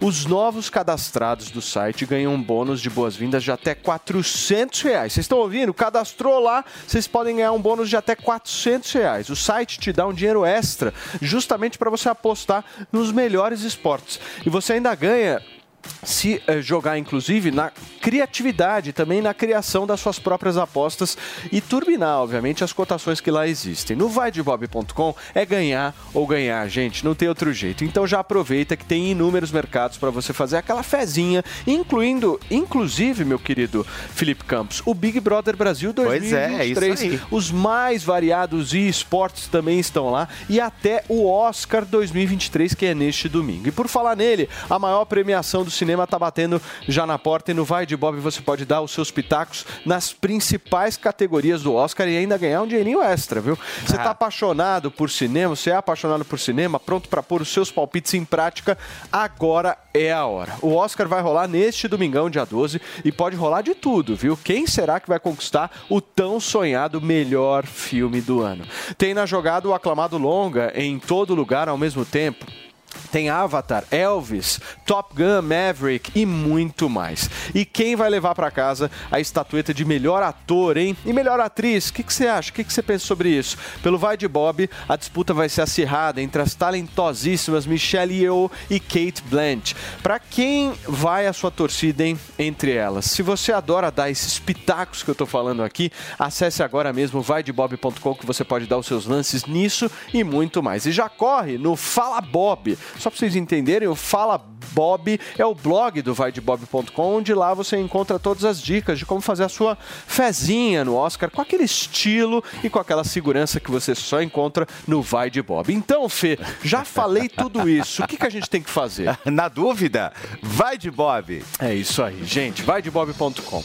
Gente, olha só, os filhos do príncipe Harry e da esposa Meghan Markle serão reconhecidos como príncipe e princesa. Muito bem. Essa é a primeira vez que se confirma que as crianças realmente vão usar os títulos reais. O Tá casal se certo. afastou, né, Fê, dos compromissos da coroa em 2020. Meghan e Harry se mudaram para a Califórnia, nos Estados Unidos. Esse interesse pelos títulos reais para os filhos vem depois que o relacionamento de Harry com o pai, o rei Charles III, ficou bem ruim após a publicação do livro de Harry. Quem vai explicar um pouquinho mais essa história pra gente é a nossa Miriam Ela voltou, olha lá. Então, o Harry saiu fora, mas os filhos dele estão garantidos, Mia, é isso? Os filhos deles estão garantidos porque são netos do rei, né? Então, porque ao contrário do que as más línguas diziam, que os netos, né, que os filhos de Harry não teriam títulos porque a família real odiava eles e tal, é mentira. Na verdade, eles não tinham ainda direito a ter o título porque eles eram ah, bisnetos da rainha. Então, no momento que passou para o rei Charles, aí eles têm direito ao título de príncipe e princesa. É importante destacar que o Harry e a Meghan, eles seguem tendo o título de duque e duquesa de Sussex, que foi o título que eles receberam no casamento, né, que foi dado pela rainha Elizabeth, mas que eles abriram mão das responsabilidades como realeza, como nobreza e também abriram mão dos outros títulos, né? Porque o Harry continua sendo o príncipe Harry, porque ele inclusive é filho do que vai ser rei agora, vai ser coroado rei, e os dois foram convidados para a coroação também. Se eles vão ou não, ainda não foi confirmado. Mas a questão é que alguns títulos que são fixos e não tem muita saída, mesmo que se renuncie, eles vão continuar tendo e as crianças vão poder eventualmente até voltar a ter algum serviço para a Inglaterra. Miriam, fala Charles de Fê. novo. Fala Charles. Charles. Charles. Olha, olha, gente, por favor. Eu já chamo logo de Charles, entendeu? Como que é Charles? É, você tem que Charles, colocar a Charles. língua um pouquinho acima da boca, Fê. Ah, mas eu coloco ali. Não, não, não vamos entrar. Por favor. que Calma, que é daqui a pouquinho nós vamos aquecer este programa. Gente, a, Ai, Daniel José. a atriz Demi Moore está morando na casa do ex-marido Bruce Willis com a atual esposa dele, Fê. É verdade essa história? Me conta. Pois é, o ator, olha só, o ator de 67 anos recebeu um diagnóstico de afasia de demência, né, pessoal? Infelizmente, né? É, que são doenças que não têm cura e continuam avançando. Toda a família se uniu para cuidar do ator, que já está sofrendo com a perda de memória. Demi Moore, é, tá certo? Tá certo, né? Demi amiga? Moore. Demi Moore e, e Bruce Willis é, foram casados por mais de 13 anos e têm três filhas juntos. Em 2009, Bruce Willis se casou com a modelo Emma Reming, é, com quem tem outras duas filhas. Eu achei isso muito legal. É, eles foram, ela foi, se mudou para casa, sabe, para ajudar a cuidar, né, dos bens É. também do pai, né, do- dos bens da- dos filhos dela. Eu achei isso muito legal. Você achou que foi 100% por inter... Você também, eu vou te falar, Eu não- você tem um veneno aí nessa língua. você imagina, eu, tô, eu vou morar na casa da atual esposa, eu sou ex. Vai dar uma Eu força. vou morar, eu vou dar uma força, lógico. Eu tenho um filho com um cara, eu vou lá dar uma força. Mas qual que é o Até porque problema? ele tá perdendo a memória mesmo, então eu vou lá. Vai que ele esquece. Vai que ele acha que não separou. Vai que ele acha que não separou ou esquece de alguma coisa. Ai, Miriam, como você é danada. viu? Ô, Danada, me conta um pouquinho o que, que você acha sobre isso. Olha, eu acho que, na verdade, né, querendo ou não, eles sempre tiveram uma boa relação, mesmo após o divórcio.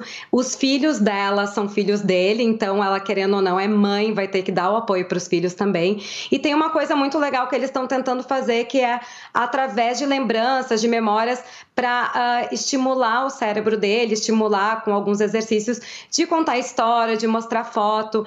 Então, é o é uma tentativa, né? A gente sabe que não tem muito como melhorar esse prognóstico dele, mas pelo menos talvez desacelerar essa, esse resultado aí da doença dele. Agora, eu não sei se eu, se eu vejo necessariamente pelo lado financeiro da coisa. Eu acho que ela também tem que estar ali presente pelos filhos dela, né? Que que vão ser, são parte da mesma família.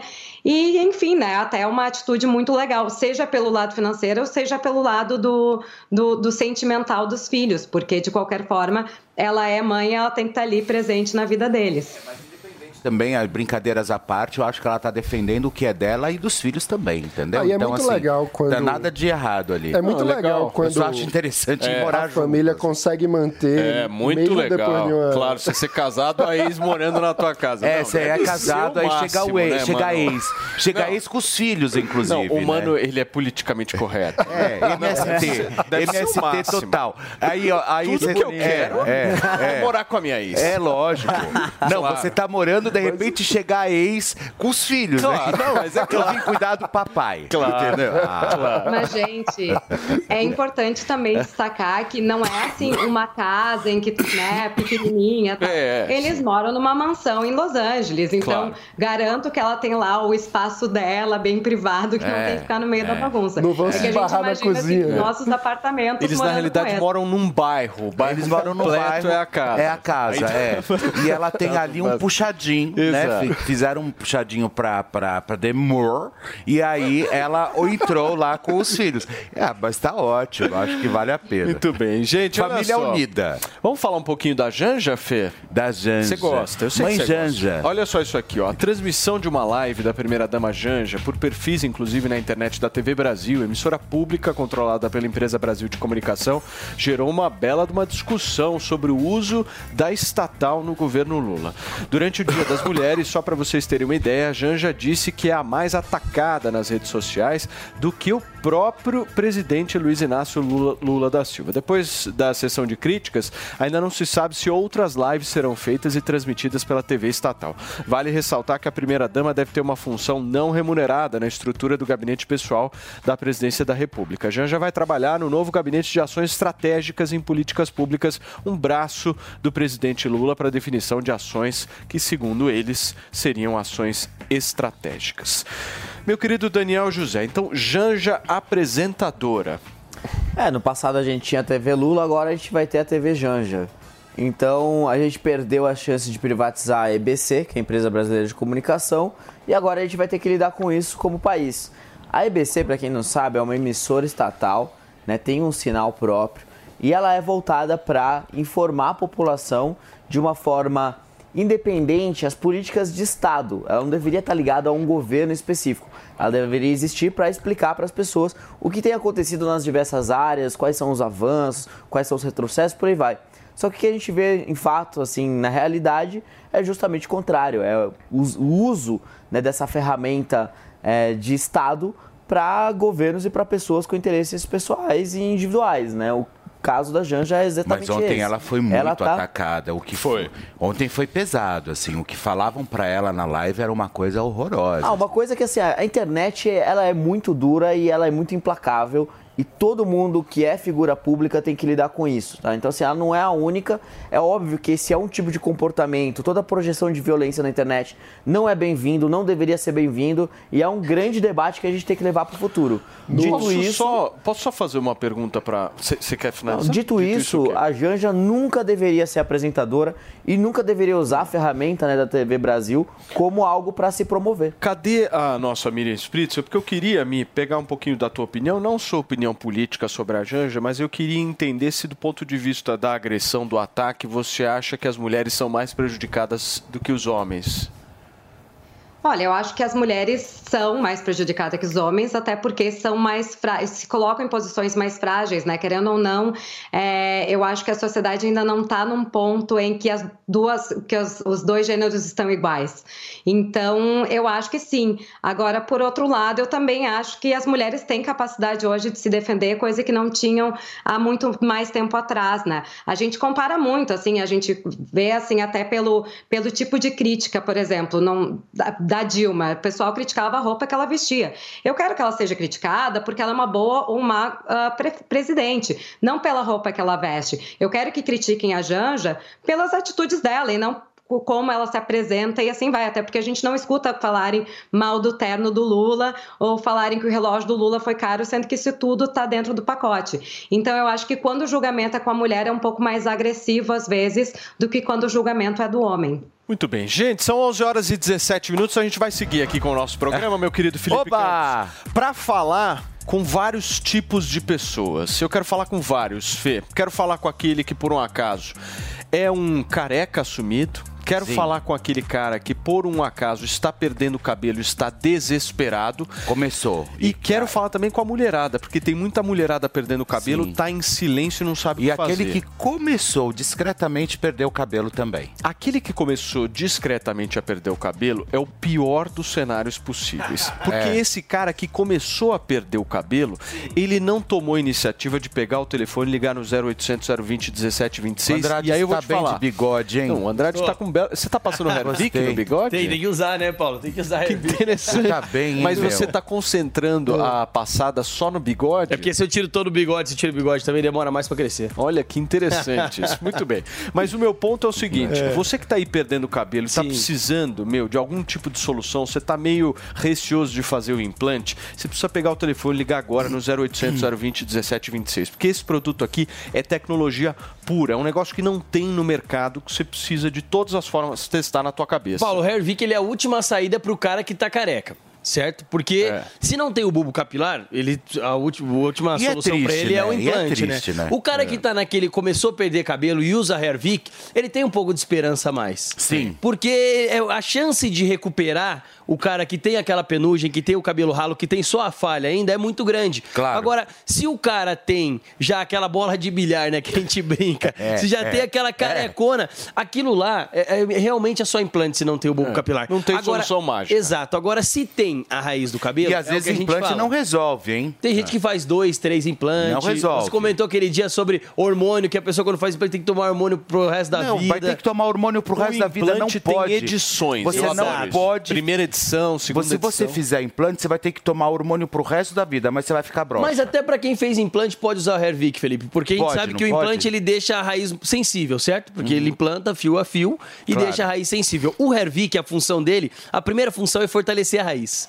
Então, fortalecendo a raiz, ele auxilia no implante. Na sequência, Isso ele é vem bom, hein? estimulando. É muito bom. Então, até quem fez implante pode usar Hervik. Vocês que estão nos acompanhando agora, gente, perder cabelo a gente começa a perder novo, Paulo. Quando a gente, quando às vezes quando é por genética, você eh, com 20 e poucos anos já começa a perder cabelo. Isso é muito Não, doloroso tem, tem, pro tem homem. jovem com 17, 18 anos Exato. perdendo cabelo. Que começa a perder cabelo. E isso você consegue prever, Paulo. Como? Se você olhar a foto do teu avô, a gente sempre comenta aqui. Isso é mesmo. Olhar a foto do seu pai, dos seus antepassados É e ver que eles são calvos e carecas, a tendência de você ser é muito grande também, por conta da genética. Tem a questão do- da Covid, que a gente sempre comenta aqui também, que 70% dos casos das pessoas que tiveram Covid sofreram com queda capilar. Então, assim, para que isso não aconteça com você, a gente está disponibilizando, te dando essa oportunidade para você adquirir hoje o melhor tratamento capilar que tem quando o assunto é estancar a queda e estimular o crescimento, que é o Hervik, gente, que você encontra, você sabe, ligando pra gente aqui no 0800 020 1726. O telefone tá aí. Da você sua ainda não ligou autoestima. por quê? É o telefone da sua autoestima. Quando o cara começa a ficar careca, ele perde a confiança, ele Perde a começa a, confiança. ficar meio acanhado, É mexe com a autoestima. Fica e quando inseguro. Mexe, Exato, muito inseguro. O que acontece, Felipe? As pessoas elas podem, quando não estão se sentindo bem, cair até em uma depressão. Sim. Isso é muito sério, é muito muito, comum complicado. isso acontecer. A gente É conhece pessoas que não tiram o boné da cabeça, a gente conhece pessoas que não gostam que brinquem com a careca, isso é muito complicado. E é triste É isso, triste. né, Você André? São Paulo, teve gente que mandou mensagem pra nós lá que estavam se sentindo incomodado de eu comparar o calvo com o careca. Como assim? É, é porque eu tava falando calvo e careca como se fossem as duas coisas iguais. Tá, mas o calvo tá são. a caminho de ficar. Exatamente. Ué, a pessoa calvo, que ele tá é o calvo, careca júnior. Se ela não pegar, ela é o careca. O calvo é o careca que não se aceita É. ser careca. Se o Calvo não pegar o telefone e ligar agora no 0800 020 1726, no instalar de dedo vai virar um careca, né, Paulo? Vamos fazer uma promoção hoje pra arrebentar, pra aquele calvo júnior, pro careca profissional. Júnior. Vamos fazer um negócio O calvo organizado. júnior. Paulo, o, que que telefone seria? todo mundo já sabe, que é o 0800 020 1726. Lembrando, é pra preencher falha na barba, falha no Sim. cabelo. Você que tende a ser calvo, careca, você que quer resolver esse problema, adquire o Hervik no 0800 020 1726. Maquininha de brinde hoje pra quem olha levar só, o tratamento maquininha. de novo. Não, olha, essa, essa maquininha essa é máquina cara, é hein? sensacional. Não, essa máquina tá fazendo o maior sucesso, caríssima. Eu tenho ela, você não tem noção do que eu já fiz com essa máquina. Olha só, e ainda você vai levar de brinde, olha, o Ervic, o shampoo e as cápsulas que também vão As ampolas. as ampolas e também vão contribuir com o seu tratamento. São Os três brindes, brindes. são importantes, mas o Exatamente. desconto faz a diferença. Faz toda a diferença. É Por Quantos isso que a gente está disponibilizando hoje, Paulo, metade do preço, Não. 50% Não, de metade não. desconto. Você disponibilizou metade, você- 60, metade, você vai metade você vai dar lá no pânico. mesmo. Mais três metade você vai entregar lá no pânico. Shampoo, ampola e essa baita história. maquininha de Não, brinde é Andrade, 50% vamos de de desconto. 60 hoje, 60? na minha conta. Tá, então vamos fazer assim, Paulo. 60 mais os três brindes. Um lote. Um lote. Pode ser. Um lote são Um os lote. 200 Primeiro primeiros. Então lote. liga no 200 0800 020 1726. Um lote a gente conseguiu hoje aqui pra vocês. O Paulo conseguiu com 60% de desconto. O shampoo de brinde, a ampola de brinde e essa baita maquininha de brinde de acabamento pra você que ligar agora e adquirir um dos primeiros Boa. lotes e o tratamento de um ano Gente, no 0800 olha 020 só. 1726. Primeiro lote Paulo. acaba em 10 minutinhos. É rapidinho. Primeiro 0800 lote em 10 020 minutos, hein? 17, 26, vocês ainda levam essa maquininha sensacional que eu fiz. Maravilhosa. Obrigado, Andrade. Tamo junto, Valeu. Paulo. Gente, olha só, a Key Alves deixou a casa do Big Brother Brasil nesta semana, após inclusive enfrentar um paredão com as participantes Domitila e Sara. A jogadora de vôlei foi eliminada do reality show com 56,76%, mas a porcentagem causou uma grande surpresa para alguns telespectadores que estavam esperando uma rejeição ainda maior. Certo, Fê? Mas aí o que, que aconteceu? Desde o início Desde- da então, o que, participação... o que aconteceu foi o seguinte, Paulinho, olha só. Desde o início da participação do Big Brother Brasil 23, a Key Alves se entregou sem medo, sem medo no passado, amoroso, e a jogadora de vôlei afirmou já ter ficado com vários famosos, como Gustavo Mioto, Rodrigo Mussi, enfim, e ali ela foi fazendo a delação premiada, achando que ninguém estava ouvindo, né? E ali ela se fez aquela delação e foi entregando absolutamente todo mundo. Sobre esse assunto, a gente bate um papo hoje com a sexo com a sexóloga Camila Gentili, mas antes a gente tem uma sonorinha aí da Key Alves falando sobre o assunto. Vamos ver. Um minutinho rapidinho que a gente já tá trazendo. Aê! Pode já soltar. fiquei com ele, sabia? Sério, amiga? Já ficasse com o João Gomes? E aí? Não, o mais babado foi que ele foi lá no meu prédio. E aí? Chocada. Ele dormiu e ele ia embora no dia seguinte. Aí eu fui treinar, falei, olha, eu tô indo treinar e, e o segurança dele, alguém foi buscar ele depois.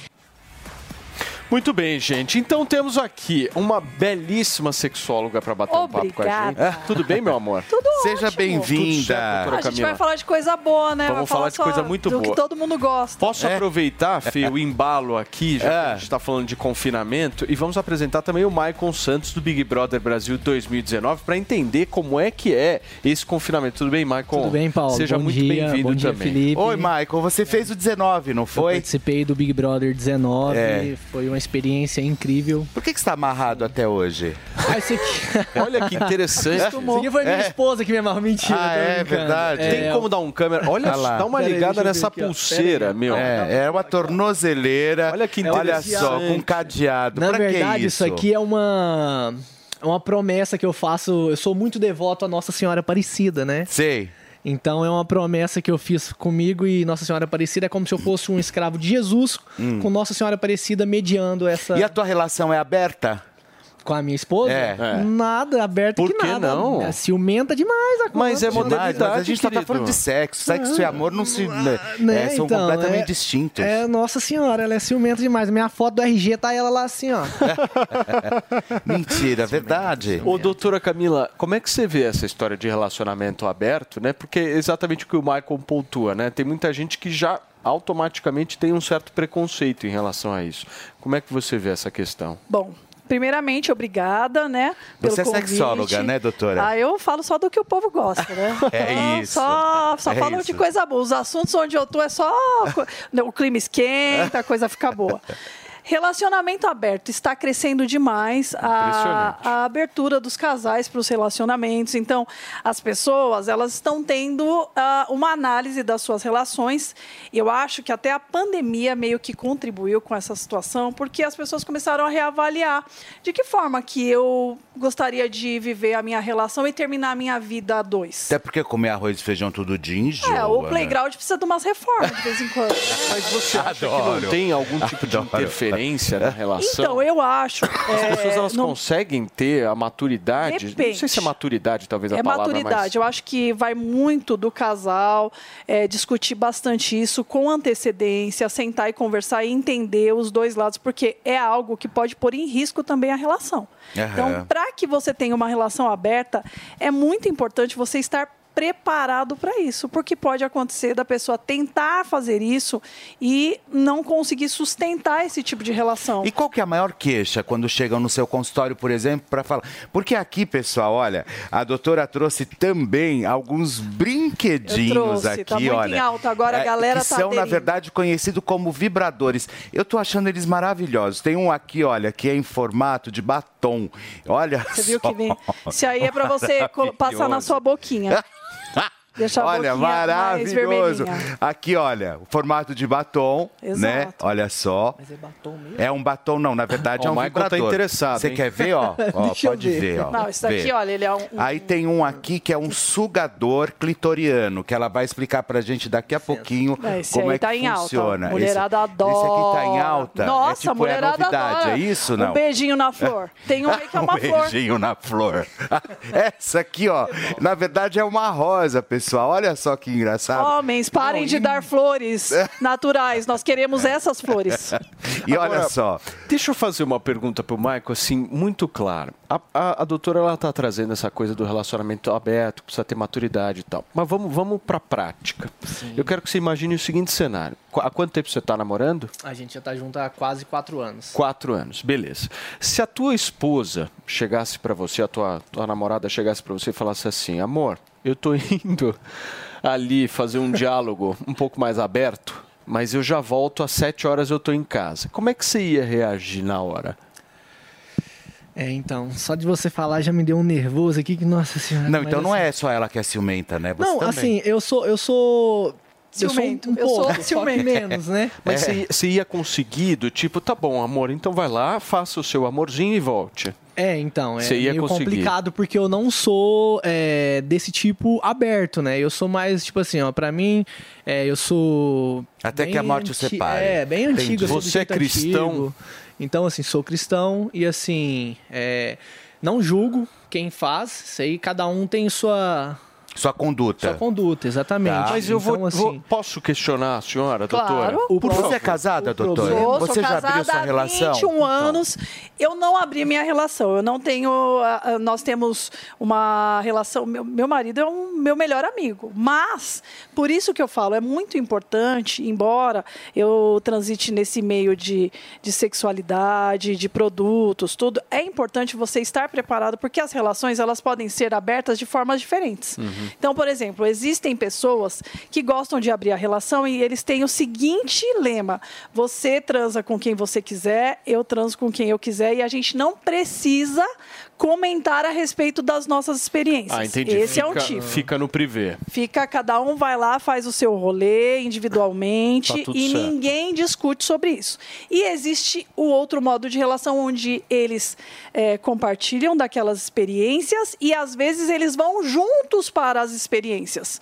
Eles vão, o casal sai com homens e mulheres A famosa juntos. suruba.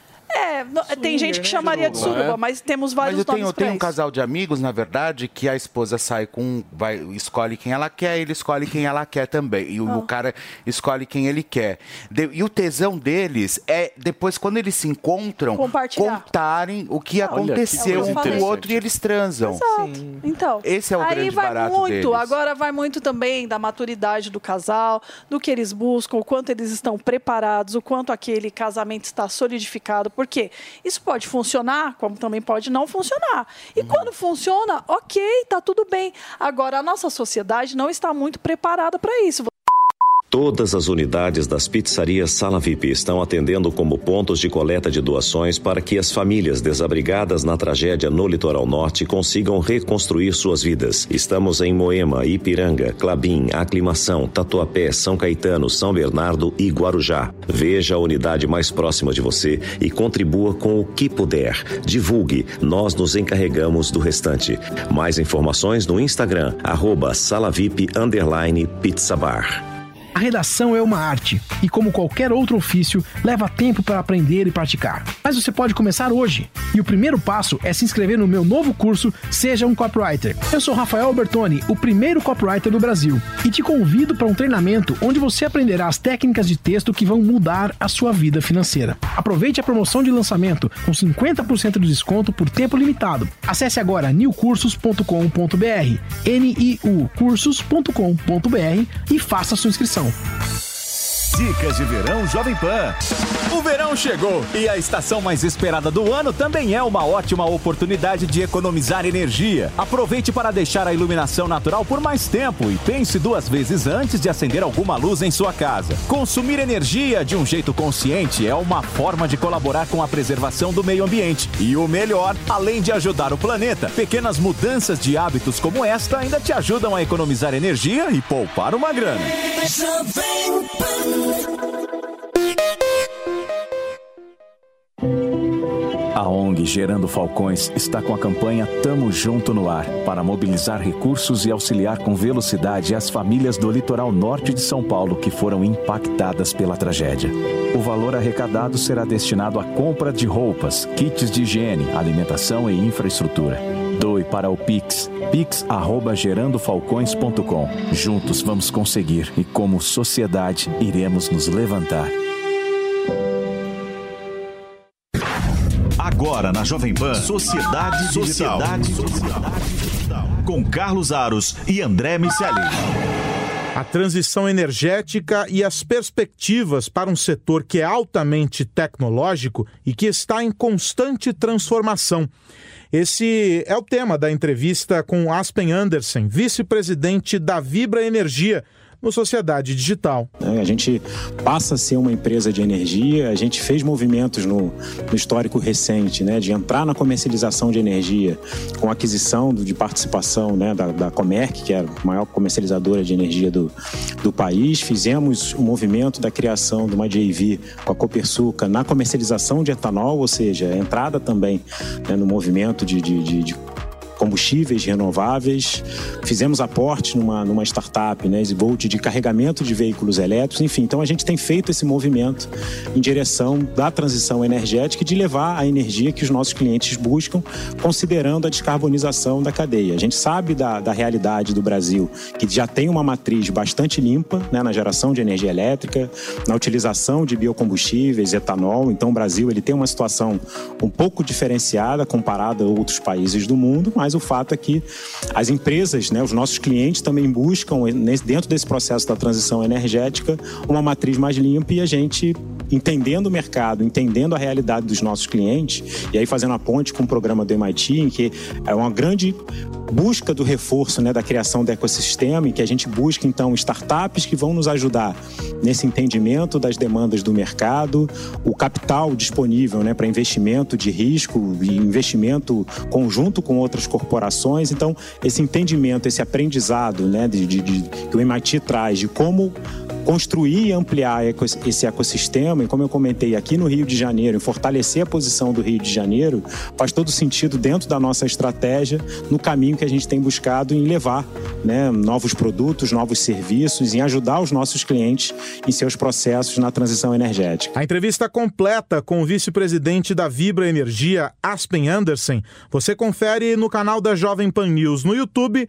e no Panflix. Você ouviu Sociedade Digital com Carlos Aros e André Miceli.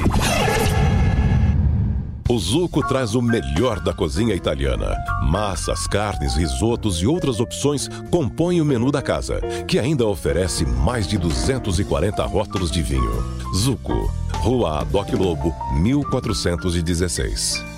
Que é mais cristão Ah, de alguma para com forma. isso, Não, para vamos com falar isso, do cristão. Vamos falar do cristão, Felipe Campos. Eu conheço muita gente que saiu da missa, meu amor. Se duvidar, pega É, a gente, se santa. for falar. É que eu penso assim, ó. Se é, liga. Se você não Tá quer estar com uma pessoa pro resto da sua vida, Imagina. vamos supor, você tá namorando. Aí você tá namorando uma pessoa e não pensa em casar com ela. Você tá namorando com uma pessoa de outra pessoa, entendeu? Ô, Michael, É. você teve lá no Big Brother Brasil, né? 19. Sim, 19. 2019. A gente Falei, separou um falei trecho. muito do Michael. A gente separou, Falou Fê, um mal? trecho. Às vezes. Ah, acontece, eu Não, era não outra pessoa. assim, não É. assim.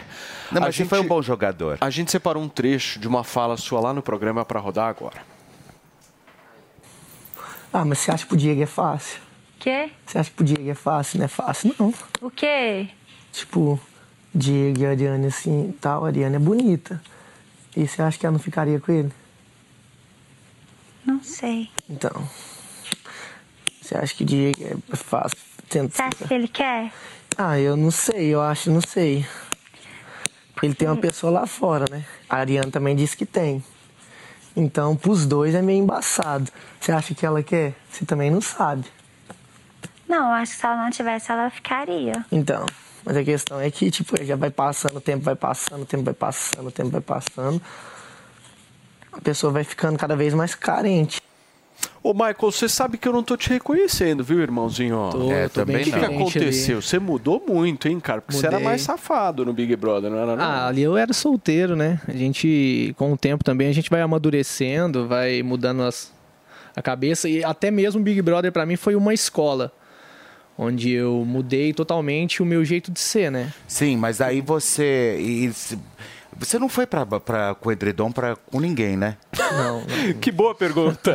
Ainda Aí ele bem, Michael. solteiro, Ainda bem, né? Ele Já- tava já solteiro. pensou? Ele tava solteiro, ué. É, então, mas não fui. Ô, Michael, mas naquela época você tinha uma vida mais de relacionamento aberto, né? A tua cabeça era mais focada Assim, é, nessa assim, articulação. Eu, eu- eu chamo isso de articulação, né? É, Principalmente solteiro, quando você né? tá solteiro. Solteiro é assim, eu sempre fui desse jeito. Falei que tava namorando, a, hora que eu tinha- a partir do momento que eu falava que estava namorando, namorando, aí eu tô namorando. Você entendeu? é certinho, então. Sou, sou. Assim, procuro, Você procuro me acredita, manter. Felipe Campos, Do nisso? quê? Que ele é certinho? É lógico que não. Você acha que é tudo... É balela. É tudo fake. Não, Certinho, Não, aqui é tudo só bem, você, é que ele, Paulo. por enquanto, tá acorrentado. Solta essa corrente pra você ver só. Olha lá, tá Você de tá com a cadeado. chave? É, pois é. Onde tá guardada essa Eu chave, disso Michael? aqui, ó. Olha lá, ó. Tô Olha a chave. aqui, é. Muito bem. Doutora, agora, do ponto de vista, a gente estava falando da questão da religiosidade antes de chamar esse VT, né? Quando eu falei, você achou que faz algum tipo de sentido. Por quê? Faz sentido. Faz sentido porque a educação é um dos fatores que vão interferir bastante na vida sexual das pessoas. E que é saúde, né, doutora? É, que a gente tem é que deixar isso- claro, é, né? A vida sexual ela está totalmente ligada à saúde e existem alguns tabus que atrapalham e interferem bastante. Igual a vida religiosa, ela é algo que vai ser um fator que vai pesar nas decisões de um indivíduo de como ele vai se relacionar sexualmente. Igual se você analisar pessoas que foram é, criadas dentro de um ambiente religioso, uma igreja, né, ou uma estrutura lá onde tem um monte de proibição, ela vai ser uma pessoa durante um período bem grande da vida que vai ter várias restrições em relação a sexo, né? E, É, e se você é uma pessoa como se pratica. né? Exato. Por exemplo, você cresce com uma castração. Agora também, quando você assim, solta essa pessoa... Você vira Felipe Campos. É porque, na verdade- Aí você vira Felipe Campos. Isso interfere diretamente. Eu fiz psicologia um tempo, parei, não, não cheguei a me formar. Então, assim, Ah. você muda a cabeça totalmente. Quando você sai de casa, vai fazer uma faculdade, alguma coisa do tipo, você começa a criar suas próprias é, doutrinas, limitações, enfim. Entendeu? Tanto que tem gente que veio da minha cidade, do interior, sou da cidade bem pequena, que lá a pessoa virou, tipo, é, bu- budismo, não sei como que fala da Budista. religião. Tá, budista. Entendeu? Ah. Então, assim, lá na minha cidade, ninguém sabe o que, que é isso. N- Não, que não saiba, né? Hoje com a internet todo mundo sabe de tudo. Mas, assim, é um pouco mais difícil. Mas quando a gente fala, por exemplo, tudo bem, a gente está falando de religião, a gente está falando de budismo, você já falou de Nossa Senhora, enfim, tá correntado, tá tudo certo. Mas você sente desejo por outras mulheres? Então, desejo não, mas eu consigo falar, pô, essa, essa moça é bonita Ah, e tal, mas não consigo. Não, você não, não sinto, não desejo. sinto. Porque quando Imagina, você começa a trabalhar essa parte de você, é o que eu falo, você quando você começa a trabalhar essa parte de... Daí você vai pro budismo pra trabalhar isso. Não, claro que não. Aí você tá junto aí, com o Buda. Aí você vai pro budismo. Não, Alô, é Buda, corre aqui. Desejo é um negócio absolutamente normal. Não, não, é normal, mas assim, quando você Mas começa como você a fala trabalhar, que você não quando você sente? começa a focar em outras coisas, por exemplo, eu já tenho o que eu quero, eu já realizei meu sonho, por exemplo, é, casar era o meu sonho, um exemplo, porque minha mãe é solteira, meu pai não foi um grande cara, então, enfim, eu não queria seguir é, o que meu pai foi, eu queria ser totalmente ao contrário dele, tipo, um cara fiel, meu pai traía minha mãe, então, assim, é uma coisa que eu não quero, seguir Uhum. a, mesmo, a mesma linha do meu pai, entendeu? Então, Mas, por assim, exemplo, você olha uma mulher, você não fala assim, nossa, que tesão, sabe? Não, eu falo bonita, realmente. Ah, ela é tá. linda. Agradável. bonita. É, Agradável, mas não sinto nossa. vontade de. É. de Essa jovem senhora tem um aspecto ótimo. ela, ela... Essa jovem senhora tem um aspecto muito bom. Gostei muito da sua personalidade.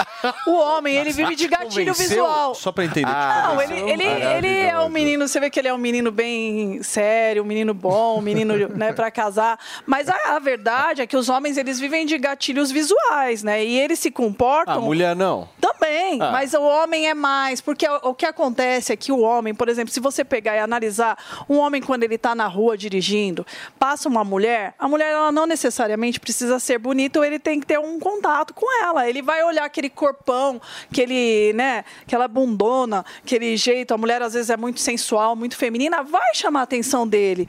Ela vai chamar e não quer dizer que ele queira estar na cama com ela, mas ele vai se sentir, ele olhar aquele lado sexual dele já vai falar: "Nossa!" E ele vai ter esses gatilhos durante o dia todo e à noite ele vai chegar em casa e provavelmente ele vai querer fazer sexo. É Isso é lógico. gatilho visual. A, a mulher tem esses mesmos gatilhos? Tem também, mas não é como o homem. A mulher já precisa de envolvimento. É o homem é, conversar. Mas apesar que eu acho que essa cultura também tá mudando um Tá, pouco, porque né? a mulher tá se liberando, que a mulher tá falando assim, ah, eu não tô nem aí, eu quero ter experiências. Você concorda com a doutora, Maicon? Então, em partes, eu concordo sim, porque do mesmo. é, o ser humano não se limita em homem e mulher. Lógico que mulher tem mais. É, como é que eu posso dizer? Controle, né? É, do desejo e tudo mais do que o homem.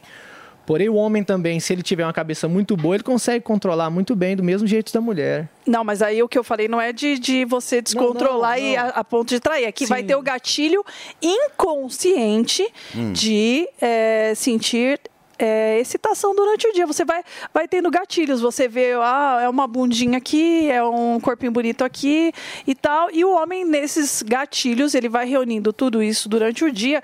E isso, com certeza, vai gerar um processo excitatório à sabem que eu, noite. eu lembrei de um casal de relacionamento aberto, que é o, até o Fred do Desimpedidos lá do Big Brother com a Boca Rosa. Sim, eles, eles, eles, eles são assumidamente com- é, é, abertos na relação. Eu acho assim, eu acho que é, a cultura hoje, principalmente, eu acho que está trazendo muita essa abertura, Vocês né? chegaram Dessa ver? coisa mais total. Tanto a mulher realmente querendo se conhecer ou se jogar sexualmente também, tanto aventurar, quanto né? o homem, se Mas, aventurar ô, ô, Fê, e experimentar outras realidades. Como é que fica Deus, pátria e família Deus, pátria e história? família? Que Vocês se estão, dane. Vocês estão Não, muito, não, meu. desculpa, numa Como hora- é que na fica hora do família prazer, meu amor, história? desculpa, na Não, hora do porque, prazer. Porque, doutora, a gente viu isso no Brasil muito Pega esse forte, né? Esse mim, discurso doutora. de Deus, pátria e família, um conservadorismo bem, bem raiz, Existe, forte. né? Vai, vai sempre isso, existir. E isso, sem É dúvida nenhuma, pessoas- afeta muitas pessoas. Muitas Com pessoas certeza. pensam dessa forma. Ah, tem gente que não vai. o que, que é, é, conceito de família pra senhora? Ué, o conceito de família, eu sou uma pessoa, eu sou sexóloga, eu lido com é, esse tema, falo disso, mas eu sou uma pessoa que eu sou casada, meu relacionamento não é aberto, eu tenho o conceito conservador, se você for analisar. Porque as pessoas confundem muito, elas acham que ah, a Camila Gentili, ela é uma sexóloga, então ela tá lá, ela chega lá na empresa dela, tem um surubão, é tudo liberado, e as pessoas confundem muito. Recepcionista me É, recebe a recepcionista tá de fio dental com um nipple no, no seio, entendeu? E não é isso, gente. O fato de eu ter um segmento, né, que é voltado para brinquedo adulto e, e ter essa profissão, não me, não, não, não me rotula como uma pessoa que vai na sair verdade, aí são esses brinquedinhos é, aqui, ó, fazendo pessoal. um monte de coisa que não é aprovada por várias pessoas. Então, assim, eu acho que a, a- E o todos conceito eles vão pra velocidade Creu, viu? Vão. Ah, vai. Tem a cinco. interessante essa velocidade. Chega a dar é. dor de cabeça de tanto que chacoalha. interessante. Então eu vejo assim, as pessoas precisam entender e as pessoas não estão preparadas. Vocês lembram, Paulo, quando saiu uma notícia, não sei se vocês vão recordar, não tem muito tempo isso, que saiu um rapaz que tem oito mulheres na revista Veja? Não. Ele- Oito? Oito esposas. Ele tem ele co- Mas ele é da com. Arábia. É um harém, Não, né? é aqui em. São Paulo, em Moema. É um harém. É. E aí o que acontece? Esse cara, a- o Moema. muro da casa dele foi pichado. Mudem daqui, Ah, saiam do bairro. Por quê? Porque as pessoas não estão preparadas para esse tipo de situação. As pessoas não estão preparadas. Você teria oito esposas? Mas, mas doutora, Não, oi- não, ter não oito esposas. Sim, oito esposas. Inclusive, ele está até Isso tentando vai contra engravidar todos uma os delas. preceitos do cristianismo. já é Sim. difícil, né? Uma já é complexo. É, eu admiro esse cara, né? Porque ter oito mulheres juntos, você imagina essas oito Ô, pedindo ô, pix Paulo pra Matias, ele. você né? tá muito imaculado, hein? Tá. Não, eu tô assim, vocês estão tá muito ultra, ultra progressive, entendeu? Eu tô tentando puxar para um lado mais conservador. Moderno. Sei. Não, Olha, você tá muito mais imaculado. pátria, Deus e Olha, família. vem na nossa que você passa É. de ano. Mas assim, ó, não Vai ser que- É, mais- cinco anos de É, casado não dá ainda, né. Felipe? Igual assim, ó, eu tenho vários amigos. Vocês sabem que eu tenho um pouco de medo do Felipe Campos, né? Principalmente quando ele Por que chega será? perto. Por isso que é bom essa distância. Mas não vamos entrar nesse assunto, por favor. Ah, é. Marcon. Então, porque assim, na verdade eu tenho Ai, vários amigos que têm um tudo pra relacionamento mim, né? aberto. Tipo, é, é, amigos héteros, amigos homossexuais. Então, assim, eu acho que. Você já pô, pegou legal. meninos? Não, não. Falo que eu tenho vários Meu, amigos. você não pega nada, você não pega outra, você não, Não, pega eu sou menino. fraquíssimo. Covid você teve? Covid Você teve duas vezes. Covid? duas vezes. Você pegou Covid? Michael, ele, ele muda tão pau a pau. Ah, que isso. Mas é legal esse olhar que ele trouxe, que é o olhar de conservador, de, de, de que quis casar, Mas, que assim, namora, gente, que leva a que Eu sempre sério. fui assim, eu me tornei assim. Eu, é uma pessoa que eu queria me transformar e me transformei Mas, assim. Michael, é entendeu? legal você falar isso e tá tudo bem. É, porque vai ter exatamente. pessoas que são como você, que estão ah, nos assistindo, e pessoas que são com a mente um pouco mais aberta como nós. E eu respeito totalmente, não é por causa disso que eu vou Exato, é isso que é não importante. gostar de você. Exatamente o contrário. Pô, te acho legal pra caramba. se Agora, você tem coragem de ser tem assim, um é ponto. vida, gente. Vocês aqui estão pregando o pecado. Ai, pronto, ele tá Começou. hoje, hein? Não quero provocá-los de O Papa maneira. Paulo, tá? É o Papa Paulo. É. Se você ler a Bíblia, Sim. não é o Paulo que está dizendo. Sim. A Bíblia é clara quando ela fala que relacionamentos de poliamor são considerados pecado. Ah, tá. Então o que vocês estão fazendo aqui é promoção de pecado. Ah, então eu só vou te falar uma coisa. Fica com a Bíblia durante algum tempo que você vai ver só como que você vai... Então, mas você sabe que isso era uma dinâmica muito comum, né? Não, mas eu tô Na trazendo Bíblia, ela relata Não é isso uma aí mesmo. minha, que Tinha a Bíblia tá umas falando. orgias lá, umas festas de swing que eu vou te contar. Só não pagava ingresso na época, mas já tinha. Aonde? Baco que o Na diga, Bíblia. né? Ah, tá. É. A Bíblia, né? E o- Baco que o diga, né? Sim, olha, a gente pegar a? Grécia Antiga, ela era puro pecado, né? Sodoma e Gomorra, né? Não tem a relação de que a, a mulher de Ló olhou pra trás e virou estátua de sal porque ela não queria sair. Ela, não, me deixa na orgia. Entendeu? É Aí maravilhoso. falou, não, vai ter que ir embora. Aí ela não queria, falou, não olha pra trás. Ela Então, olhou mas, pra trás. mas aí, Michael, o que, que a gente faz com, com esse tipo de ensinamento da Bíblia, nesse ponto? Você como um cristão. Ah, pra começar, eu não vou julgar, né? Porque do mesmo jeito que eu julgo, eu serei julgado. Então, assim, eu não sou evangélico, sou cristão, sou católico. Mas, assim, é... a gente tem que conseguir o máximo possível da Bíblia, né? Que a gente não é perfeito, nós somos seres humanos, a gente erra também. Se até Jesus uma hora teve a fé abalada, quem somos nós para também não ter, né? É. Não sou evangélico, Mas ainda não isso pregando nada aconteceu aqui, há tá bom? 2023 anos atrás, né? Exatamente, um Ainda tem um bem. pensar. Mas tem muita Ainda gente bem. que tá seguindo o versículo da Bíblia, né? Tá falando, o que vier a mim, de maneira alguma lançarei fora. Entendeu? Mas eu, eu era muito. Mas assim, eu. A Deus Maravilhoso. que eu mudei. Ô Fê, Ah. você toparia um relacionamento aberto? Porque eu não toparia. Hoje, hoje não. Hoje não, assim. Não. Nesta relação que você está, não. Hoje não, mas não Eu é não uma toparia. coisa, não é uma coisa que me assusta. Não é uma história que eu chego, que eu posso falar assim, ah, daqui um tempo, daqui um ano, três, quatro, não sei. Mas não é uma questão. Hoje, hoje para mim, ainda é, é, é prematuro, assim. Mas eu abriria numa boa. Se eu tivesse vontade, ou se eu visse alguém ou um cara que me chamasse a atenção, mas numa boa. Eu, eu não tenho problema com isso. Porque para mim o problema nunca é meu, é sempre dos outros. É lógico. É sempre dos outros. Por isso que eu deixo claro, entendeu? Eu prefiro deixar claras as situações. Então, se eu sentir, por exemplo, tesão por alguém, ou, ou algum, alguém me chamou a atenção, eu vou falar: olha, me chamou a atenção, sei lá, tô afim de ver qual é. Né? Você topa, vai comigo, te vendo ingresso, como é que é? Agora, estou dando uma olhada em algumas pesquisas. Tem uma pesquisa nos Estados, Unidos, nos Estados Unidos bem interessante que metade dos cristãos americanos hoje pensam que o sexo fora do casamento é aceitável. Então você percebe nitidamente uma evolução, um avanço da sociedade É nessa discussão. Né? É Imagina, complexo, metade né? dos cristãos americanos Então, é um número que gigantesco. sexo fora do casamento é aceitável. Então, é aí que fala, porque aí entra naquilo que o Felipe falou no começo do programa. Sexo é atividade, sexo é, não é o sentimento, porque amor. Porque os caras É estão amor. vendo o sexo como algo casual, Exato. entendeu? Ó, pra você ver, existem alguns casais que abrem relacionamento que eles fazem exatamente isso. Eles separam o sexo do sentimento, ou seja, com aquela pessoa você vai ter a atividade sexual, mas não o sentimento. E agora existem novos modelos de relacionamento aberto que já fazem de outro modo, onde existe a pessoa se relacionando sexualmente e emocionalmente. Então, as pessoas estão tendo filhos dentro desses é, multicasais. Sim. Então, isso está diversificando. Então, nem sempre quando a gente fala de relacionamento aberto, a gente está falando que aquela relação vai ser engessada num modelo único. Ela pode ser muito variável. E isso é uma tendência dos casais, porque as pessoas estão procurando ter novas experiências. Se você visse, as pessoas que têm mais de 60 anos, elas estão buscando por novas experiências, né? Então, existem algumas pesquisas aí que eles estão se aventurando a fazer coisas muito fora do padrão do que faziam anteriormente. Ô, Então, doutora, você lembra de algum caso que a senhora já tratou assim, curioso de contar pra gente, de alguém que tinha algum tipo de dificuldade nessa abertura e você foi lá e ajudou de alguma forma? abertura de, de, de relacionamento? É, pensa em Ah, o pessoal me manda é, muita travado. mensagem. Ou então, qual o caso mais É. Esquisitoide que chegou pra Não, você? eu recebo muita mensagem constantemente. Você vai ver, depois desse programa vai cair um monte de coisa aí no, no Instagram que o pessoal pergunta muito o que eu acho sobre abrir relacionamento, fala que.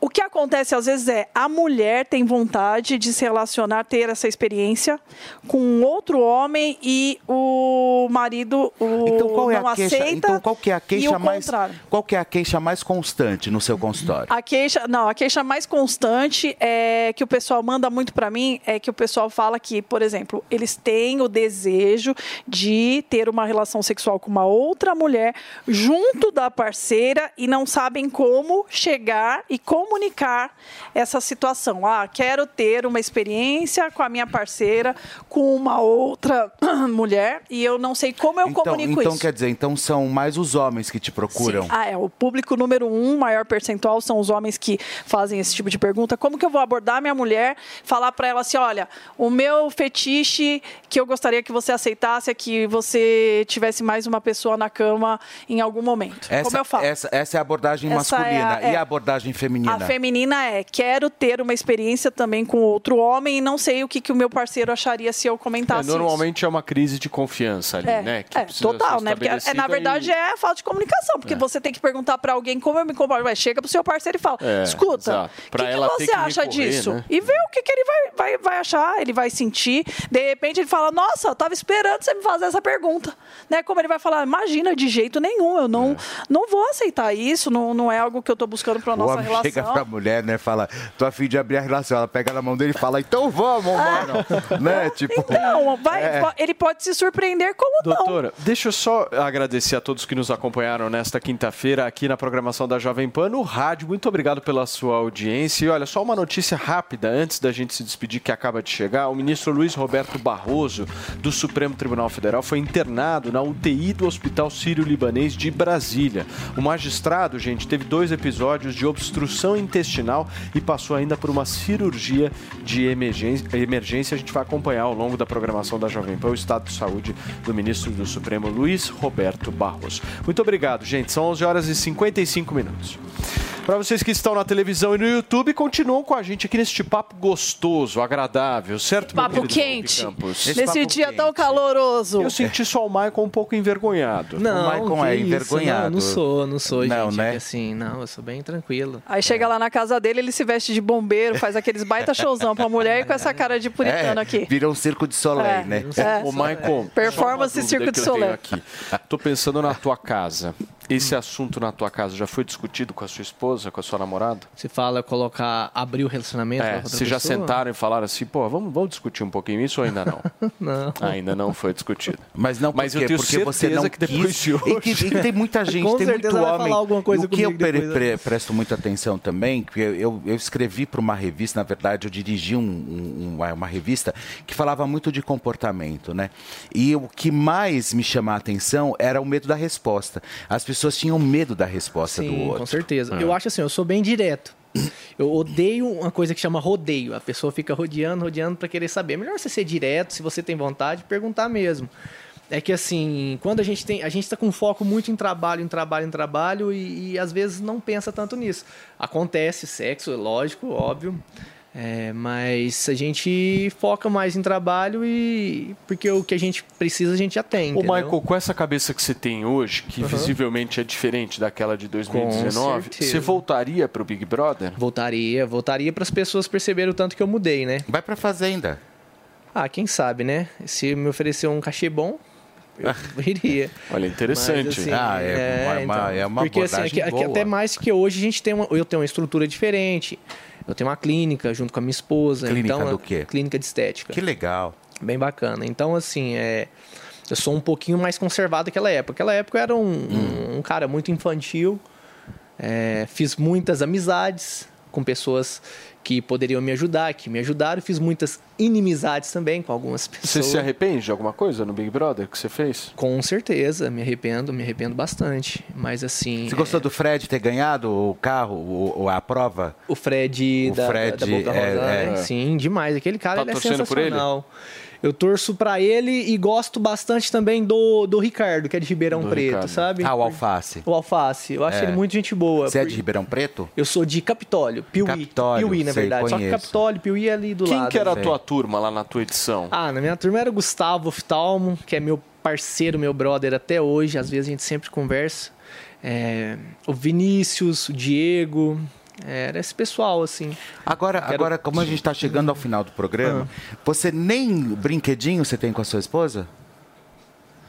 Não, não, não tem. Não, É, não mas eu compraria tá? fácil, Isso não aqui tem um problema com você isso. compraria? Sim, com o certeza. Daniel José quer comprar todos. ele É mesmo, Daniel? Ele Daniel. Tá, ele, tá, ele tá falando Mano, separador. Tá. Eu vi É, esse sex appeal na hora que eu entrei no estúdio no Daniel. Escuta, É, né? Já deixa eu agradecer, ali. Já. deixa eu agradecer Ô, muito Deixa eu a falar um negócio, Paulo. Você parece muito com aquele cara que faz o Deadpool. Já te falaram? Não, o ator cara. que faz o Deadpool? Não Você sabe É que verdade. um dia, eu tava, um dia eu tava na rua e me confundiram com o Thiago Leifert. Eu achei sensacional, porque não tem nada. Nossa, não, Tá, pô. tá acabando, tá acabando. Turma, muito obrigado. Um beijo pra deixa, vocês, deixa doutora. o, o Instagram. Ó, pra vou deixar meu Instagram. tem que voltar, hein? É. Eu tenho que voltar aqui porque tem muita coisa pra gente falar sobre isso. É arroba Camila Campos Gentile Oficial. A minha Boa. parente. É, é E o teu, tipo, Michael? Ó, o meu é Maicon Santos, vou estar lançando uma música amanhã, que hoje eu canto, né? Sou Boa. cantor. Tá lançando uma música amanhã, chama Não Respondo Por Mim. Depois Ó lá, quem puder. não responde dar por ele, hein? lá, viu? Segura. Turma, muitíssimo obrigado pela Tchau, audiência, pela pessoal. companhia de Tchau, vocês. gente. O papo foi bem gostoso e principalmente contando com a presença e com a participação de vocês. Jovem Pan, jornalismo independente. Até amanhã.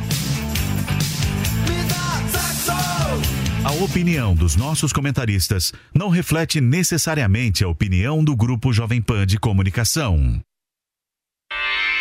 Realização Jovem Pan News.